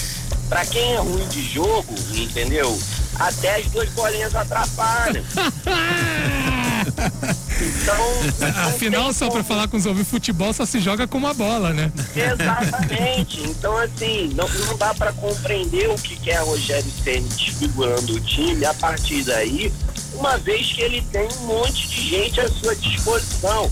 Aí ele pretende é, é, desfalcar dois setores, o meio de campo e a zaga, para tentar fazer um conserto meia-boca, além dessa opção absurda pelo César no gol, que mais uma vez a gente acaba dando pouca atenção e passando batido.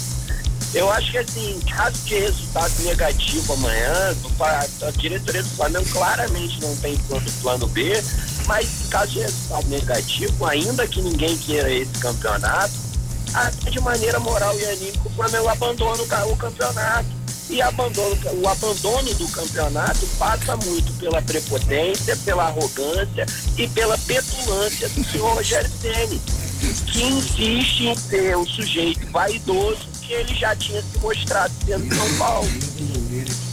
Fala aí, Igor. Cara, eu, eu, fiquei, eu, fiquei, eu, fiquei, eu fiquei lembrando aqui, sabe? O Jorjão tá criando a discórdia aqui dentro do estúdio. Eu, né? eu, eu, eu, lembrei aqui do Gerson, né? Que já, Ô Rogério Senni, você tá de brincadeira, Rogério Senni? O que, que o cara tá fazendo, cara? A torcida do Cara, Flamengo. tinha fez 80 anos aí nos últimos dias aí, parabéns é, a assim, ele.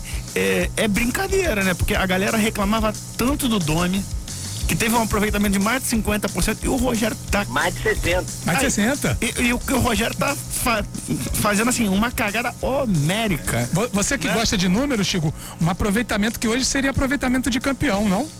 Exatamente. Então, assim, ele, ele, ele saiu do Fortaleza para vir pro Flamengo, de- tá desestruturando toda uma forma de jogar, né? É um time que é estrelado, né?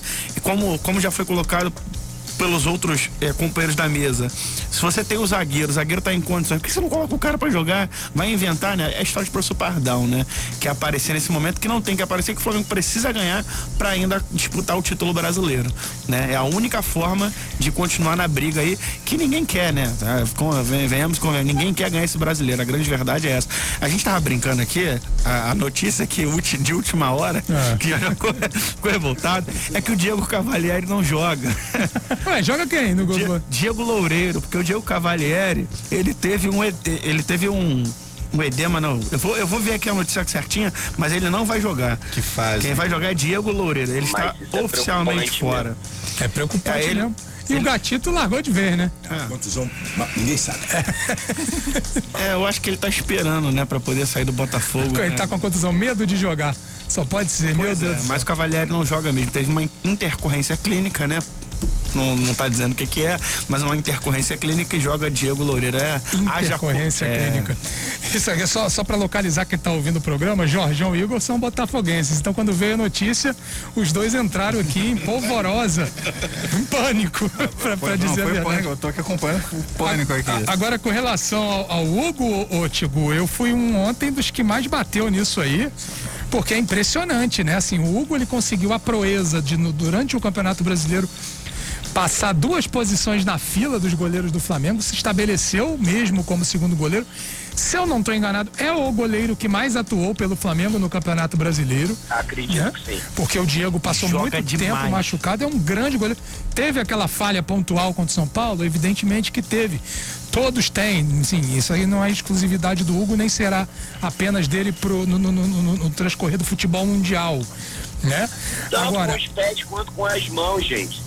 O poderoso, o inoxidável Rogério Ceni entregou de mão beijada uma Libertadores para Internacional. Internacional, muito bom lembrar. Isso aí. Então, assim, eu até acho que essa crucificação do Hugo agora não tem nada a ver com aquilo que aconteceu. Já faz tanto tempo. Depois daquilo, o Hugo continuou jogando, o Diego Alves voltou, machucou de novo, o Hugo jogou novamente. Assim, Fred, acusaram ele de uma falha no primeiro, no segundo gol, no primeiro gol do Fluminense, no, no clássico, que ele teria saído mal do gol. Não, e no segundo gol falhou pra caramba. No segundo gol? Ficou No- com as penas na mão no segundo gol do Fluminense. Não, tô falando do César. Ah, não, do César. Não, não, o, o Hugo jogou contra o Fluminense, não? Não, quem jogou contra o Fluminense foi o César. Não, foi, foi perdão. Não, não. O Hugo jogou contra o Fluminense. Exatamente. o O. Hugo jogou contra o Fluminense e foi acusado por alguns de ter falhado no, no lance do primeiro gol do Fluminense, ter saído mal. O que é bem discutível, até porque a grande falha do lance foi do Felipe Luiz. Né? O Hugo poderia ter salvado o Felipe Luiz, não deu, não foi possível. Mas aquilo era o suficiente para que ele fosse pro banco de reservas no jogo seguinte? Sinceramente, não, né, Tigu? Não, em absoluto. E assim, eu vejo essa escalação do César como mais uma tentativa do Rogério Ceni em querer imprimir ao, ao trabalho dele sempre as suas digitais, é, é algum velho intencionismo dele, a necessidade que ele tem de se reafirmar e de aparecer é, de uma maneira quase que desproporcional. Então, assim, é, foi assim que ele. Ah, foi assim que ele perdeu o grupo do Cruzeiro, não sei. Hoje a gente sabe que o grupo do Cruzeiro não queria muita coisa.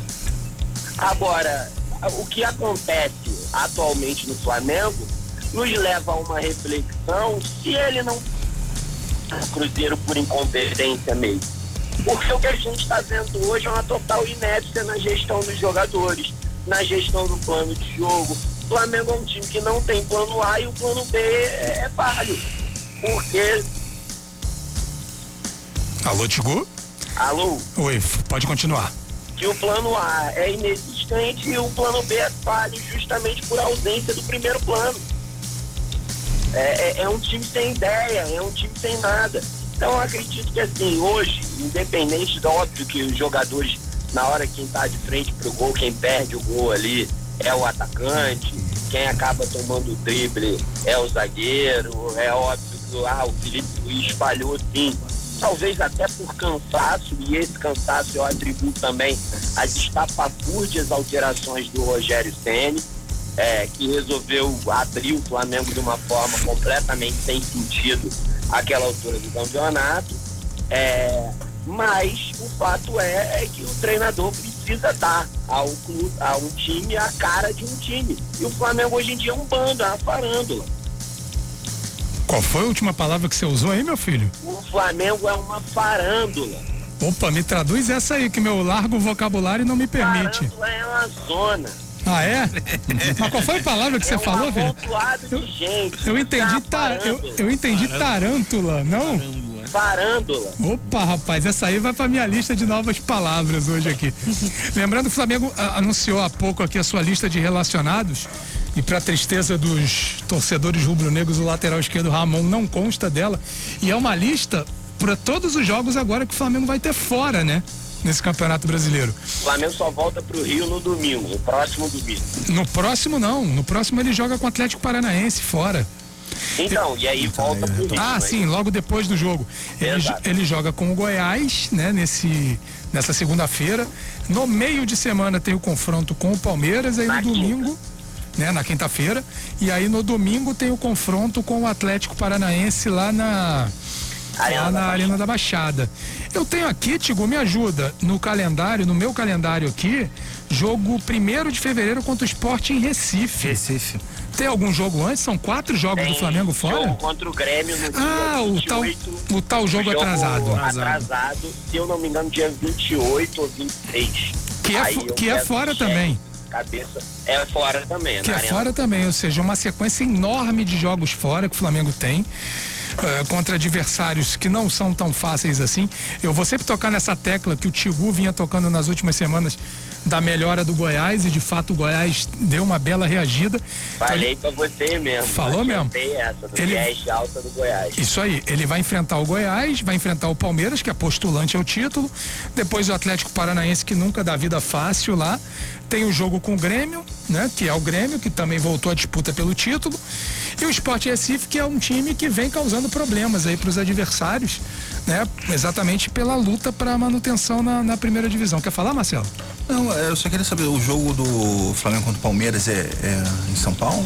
O, não, é em Brasília. O mando é do Flamengo, mas o jogo vai ser em Brasília. Ah, não, eu tô vendo aqui justamente o mando do Flamengo. Porque o Maracanã já está cedido para a Comembol para disputa da, É. da Sul-Americana. Fala aí, Tiago. Ainda existe, ainda existe, eu li, eu, eu li hoje sobre isso, a possibilidade, a Comebol ainda tá, tá vendo a possibilidade de levar a final da Libertadores, parece que pro Morumbi. Ah, eu li isso também. É, É verdade. Caso o jogo seja levado para o Morumbi, Flamengo e Palmeiras devem ocorrer no Maracanã. Inclusive- Mas a chance disso ainda é remota. Inclusive, os últimos trabalhos de comunicação da Comembol não estão mais utilizando o nome Maracanã, a marca Maracanã. Brasil. Estão usando o Brasil porque existe essa possibilidade por duas razões. Uma, a questão da pandemia. Você mantendo o jogo em São Paulo, A você logística é menor. Não, e você corta qualquer possibilidade de um afluxo de pessoas para o Rio de Janeiro, né? Que não- o estádio não vai estar aberto, mas vai ter torcedor querendo ficar ali no entorno do estádio. E a gente sabe como é que é torcedor de futebol. Essa é a primeira questão. A segunda é econômica, né? Você jogando com as duas equipes dentro do próprio estado, você vai ter menos custo, tal. O Maracanã não geraria receita, né? Porque está fechado, não vai estar aberto para o público. E aí dessa forma, o Maracanã seria mantido como palco da final da Libertadores De de 2021. Isso. né? O que é o sonho de todo torcedor rubro-negro poder jogar a final da Libertadores em 2001. Né? Sonhar não custa nada. Não custa. Sonhar hoje em dia anda atrás. É, mas, mas, mas dá pra sonhar. Hoje em dia, há 10 anos não dava, não. Mas hoje, hoje já dá pra Eu não fazer posso uma nem graça. brincar com Isso, meus amigos, é sonhar acordando com o Rogério Senna sendo técnico todos os dias. A sorte do arco-íris que o Rogério Senna é o técnico. Exatamente. Exatamente.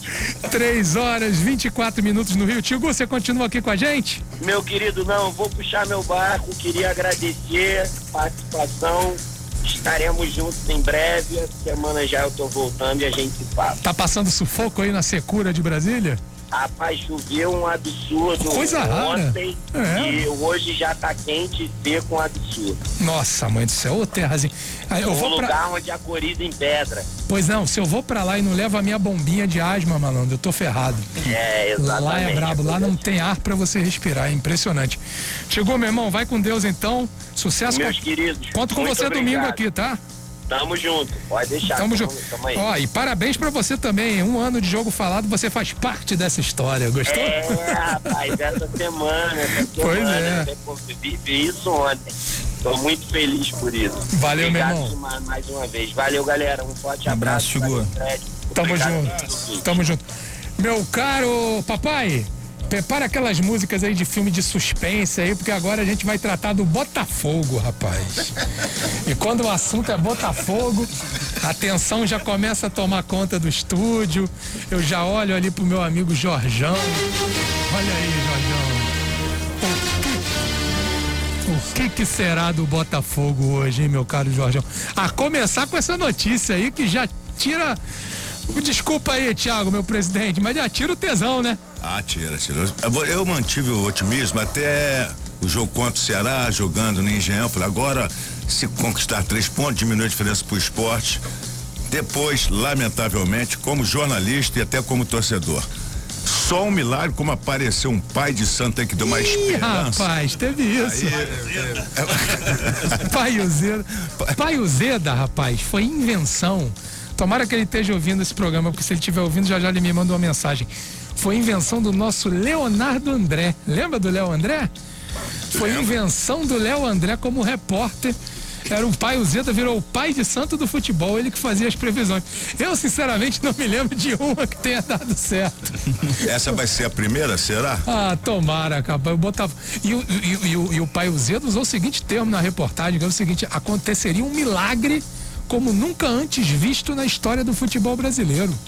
E aí, Jorjão? É, aí fica o duelo, né? Espiritual contra a matemática, já que os matemáticos garantem que o Alvinegro tem 98% de possibilidade de ir para a segunda divisão. A resposta a gente vai ter que esperar, porque sinceramente não acredito que o Botafogo consiga escapar dessa. Lamentavelmente. Você vai no coração ou vai na lógica, hein, Jorjão?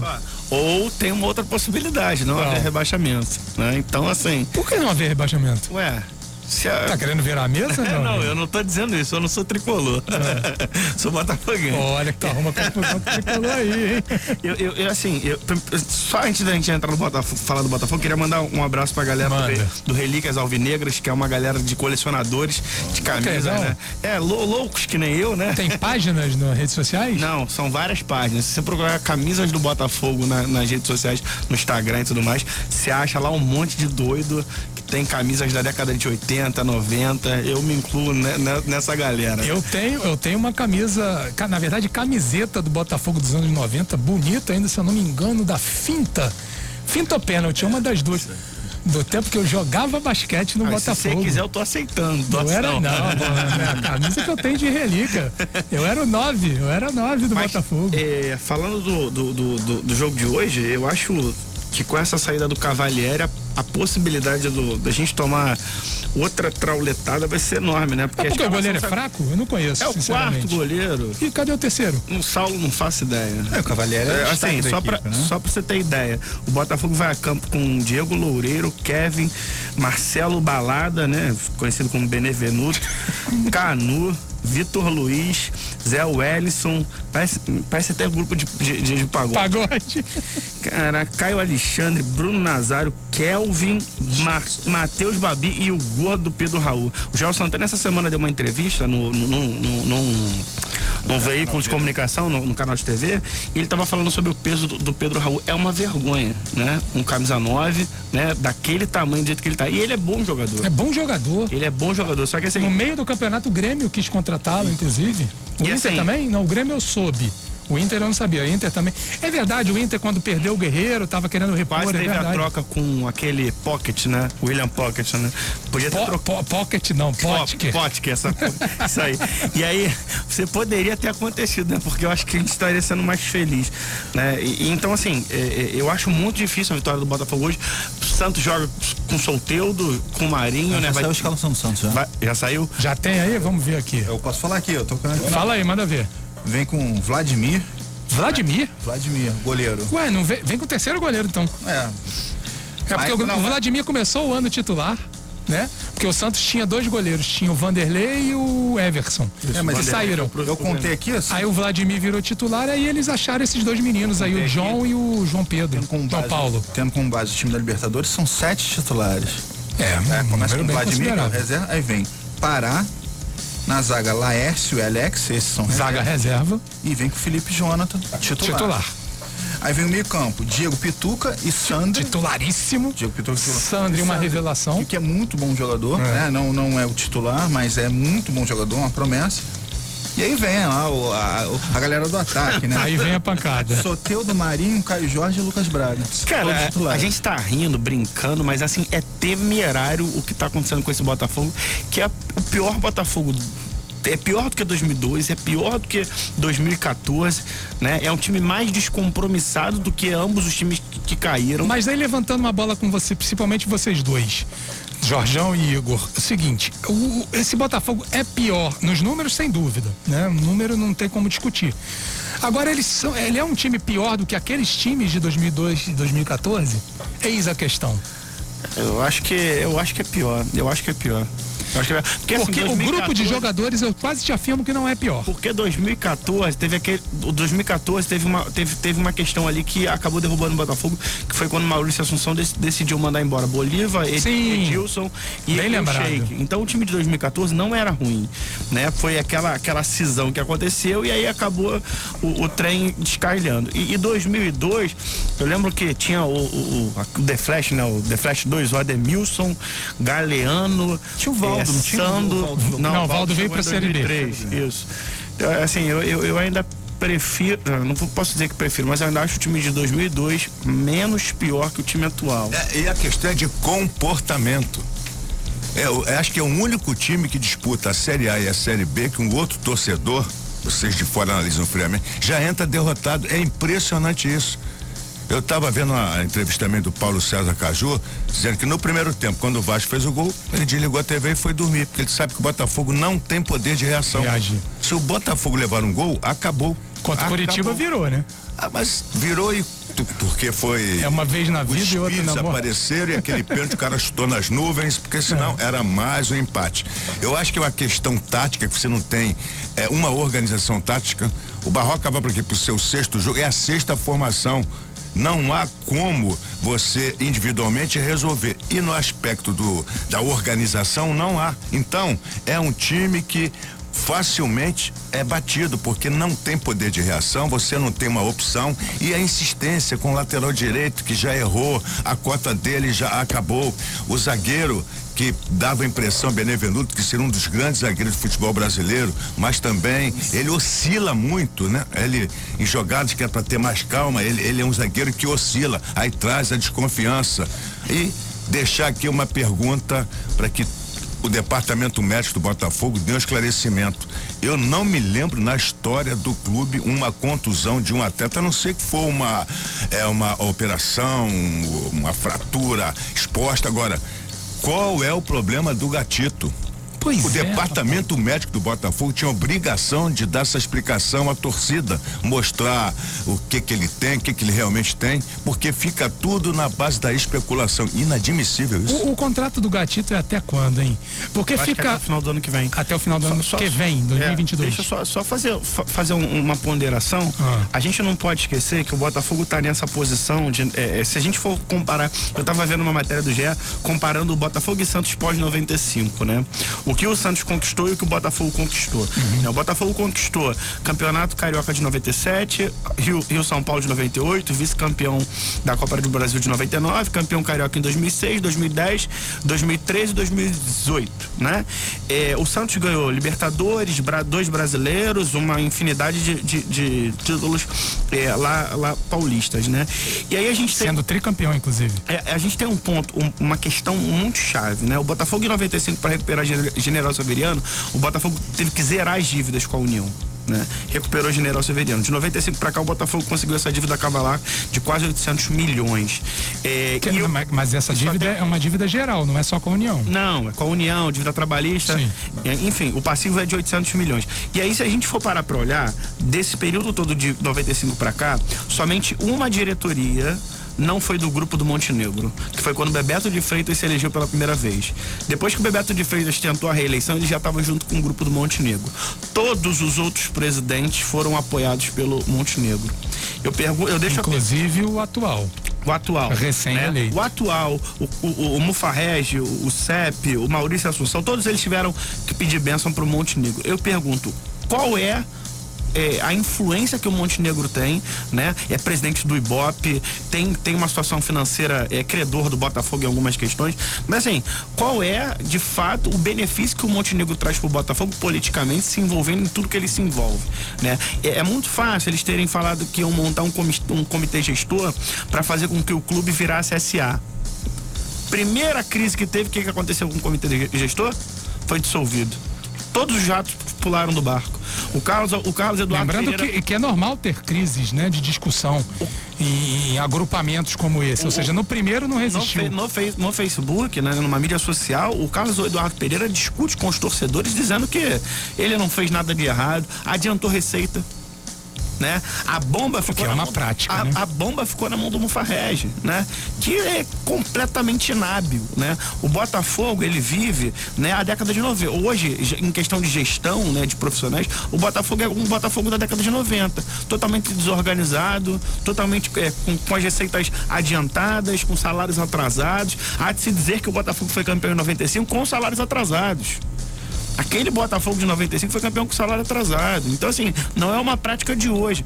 E para o Botafogo entrar na questão da profissionalização, acredito eu, eu não sei se os demais concordam, é fazer com que o Fluminense fez na década de 90.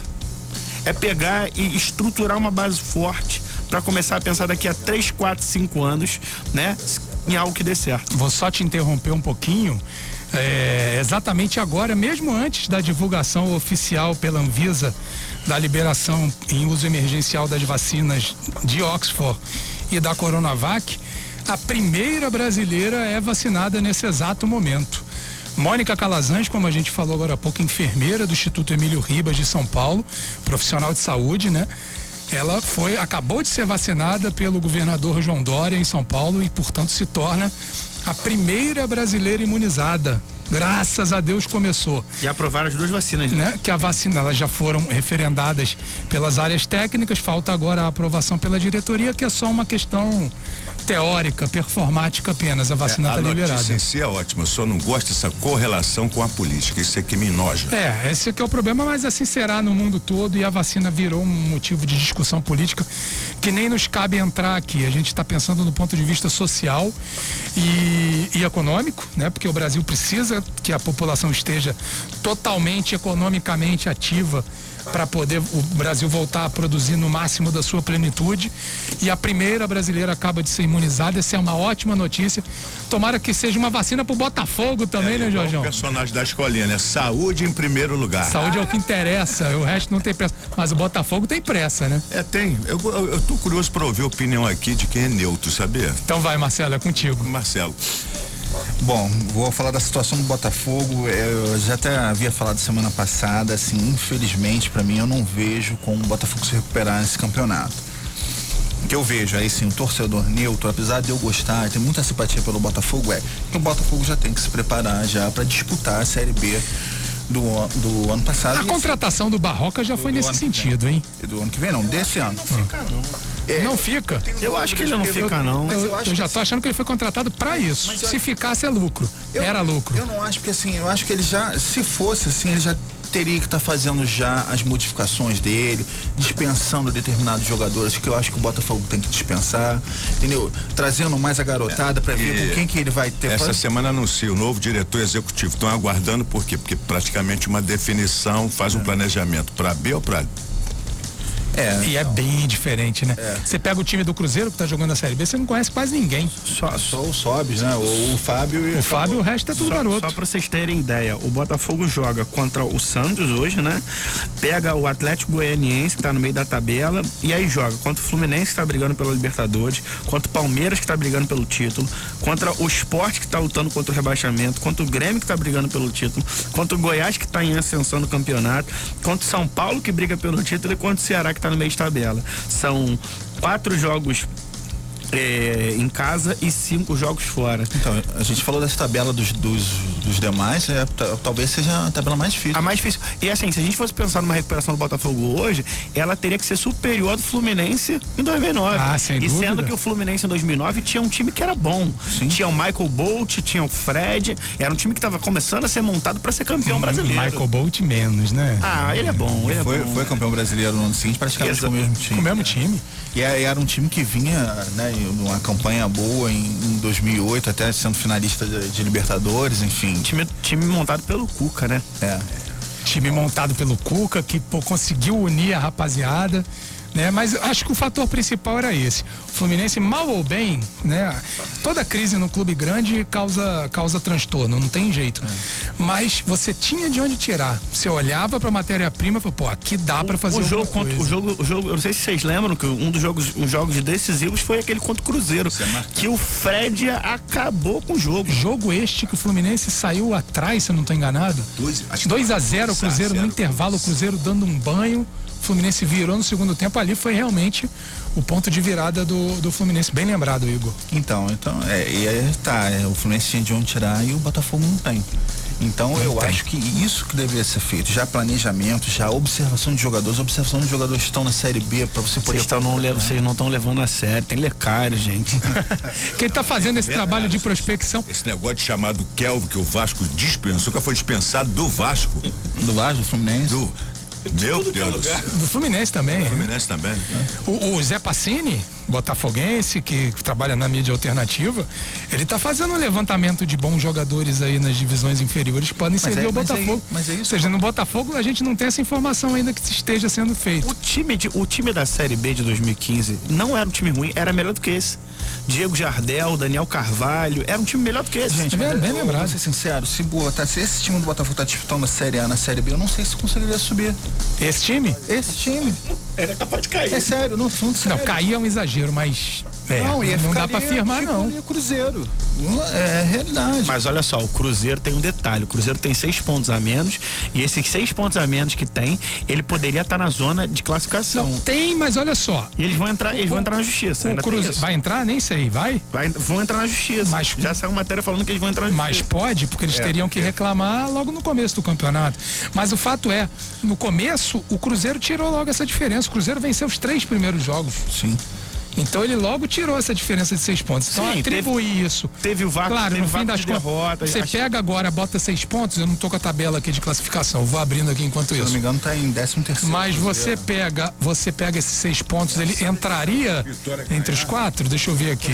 É, o Cruzeiro, assim, matematicamente não tem mais chance de subir, mas ele ainda pode descer. Ainda matematicamente ele pode descer. Ele corre risco de descer. Corre risco de descer. Ó, com mais seis pontos, ele iria a 50 pontos, ele estaria em sétimo lugar. É, mas em compensação, ver o Vitória que está abaixo dele, se vencer o próximo jogo, vai colar e na traseira. O Vitória dele. tem 38 pontos. É, se vencer, vai a 41, ainda fica 3. Não, gente, então, Mas ele assim, corre risco, é, ele corre risco de queda. O, o, Botafogo, se disputar a Série B com esse mesmo time que está disputando a Série A, ele eu não acho que subiria. Ele foi eliminado pelo Cuiabá. Pelo Cuiabá. Pelo Cuiabá na Copa do Brasil. Cuiabá? Foi Né? Cuiabá? Foi Foi Cuiabá. Foi Cuiabá. Cuiabá. E- então, assim, você vê é, o time. A gente estava até falando aqui no começo, é, antes de começar o, o programa do, do Botafogo, até não começou, apesar de não conseguir ganhar, né? Um time que empatava muito. É, o, no campo, o jogo, assim, não, não jogava tão mal. O time ah, fez até boas apresentações contra o Autório. Só, só um detalhe, o Botafogo de 2015, Jefferson, Luiz Ricardo, Diego Giareta, Renan Fonseca. Lateral esquerdo era o Thiago Carleto. Aí tinha uma série de, jogadores de meio campo, Camacho, Rodrigo Lindoso, William Arão, Daniel Carvalho, Diego Jardel, GG, Lulinha, Otávio, Thomas Bastos e o ataque, o ataque a gente tinha um recheado, né? Luiz Henrique, Neilton, Navarro, Sassá, Vinícius Tanque e Ronaldo. Ronaldo, inclusive, que fez o gol da classificação para a Série A. É, dava pra fazer uma graça melhor. Gente, vamos encerrando então mais essa edição do Jogo Falado. Falamos tudo aqui sobre os quatro grandes do Rio, tempo justo e democrático para todos os clubes. Concordam, meus caros senhores? Concordamos. É? Concordamos. Então seguimos em frente. Jorjão, obrigado pela participação. Valeu, valeu, valeu. agora vai se unir à transmissão de, de Santos e Botafogo pelo Campeonato Brasileiro. Narração do nosso Batista Júnior, o Antônio Jorge também na transmissão. A gente passa a bola, rola a bola pro Campeonato Brasileiro, agradecendo ao meu amigo João Marcelo que esteve aqui no comando das carrapetas. E até a semana que vem, gente. Um abraço. Jogo Falado. Debate de futebol com ama futebol. Jogo Falado.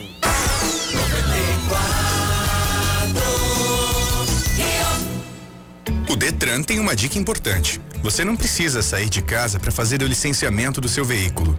Acesse o site, veja como fazer o passo a passo, baixe o aplicativo gratuitamente e tenha o documento no seu celular. Ele substitui o de papel, mas você também pode imprimir onde quiser. E até cinco pessoas que usam o veículo podem ter o documento. Evite aglomerações. Fique seguro. Faça o licenciamento digital sem sair de casa. detran.rj.gov.br barra.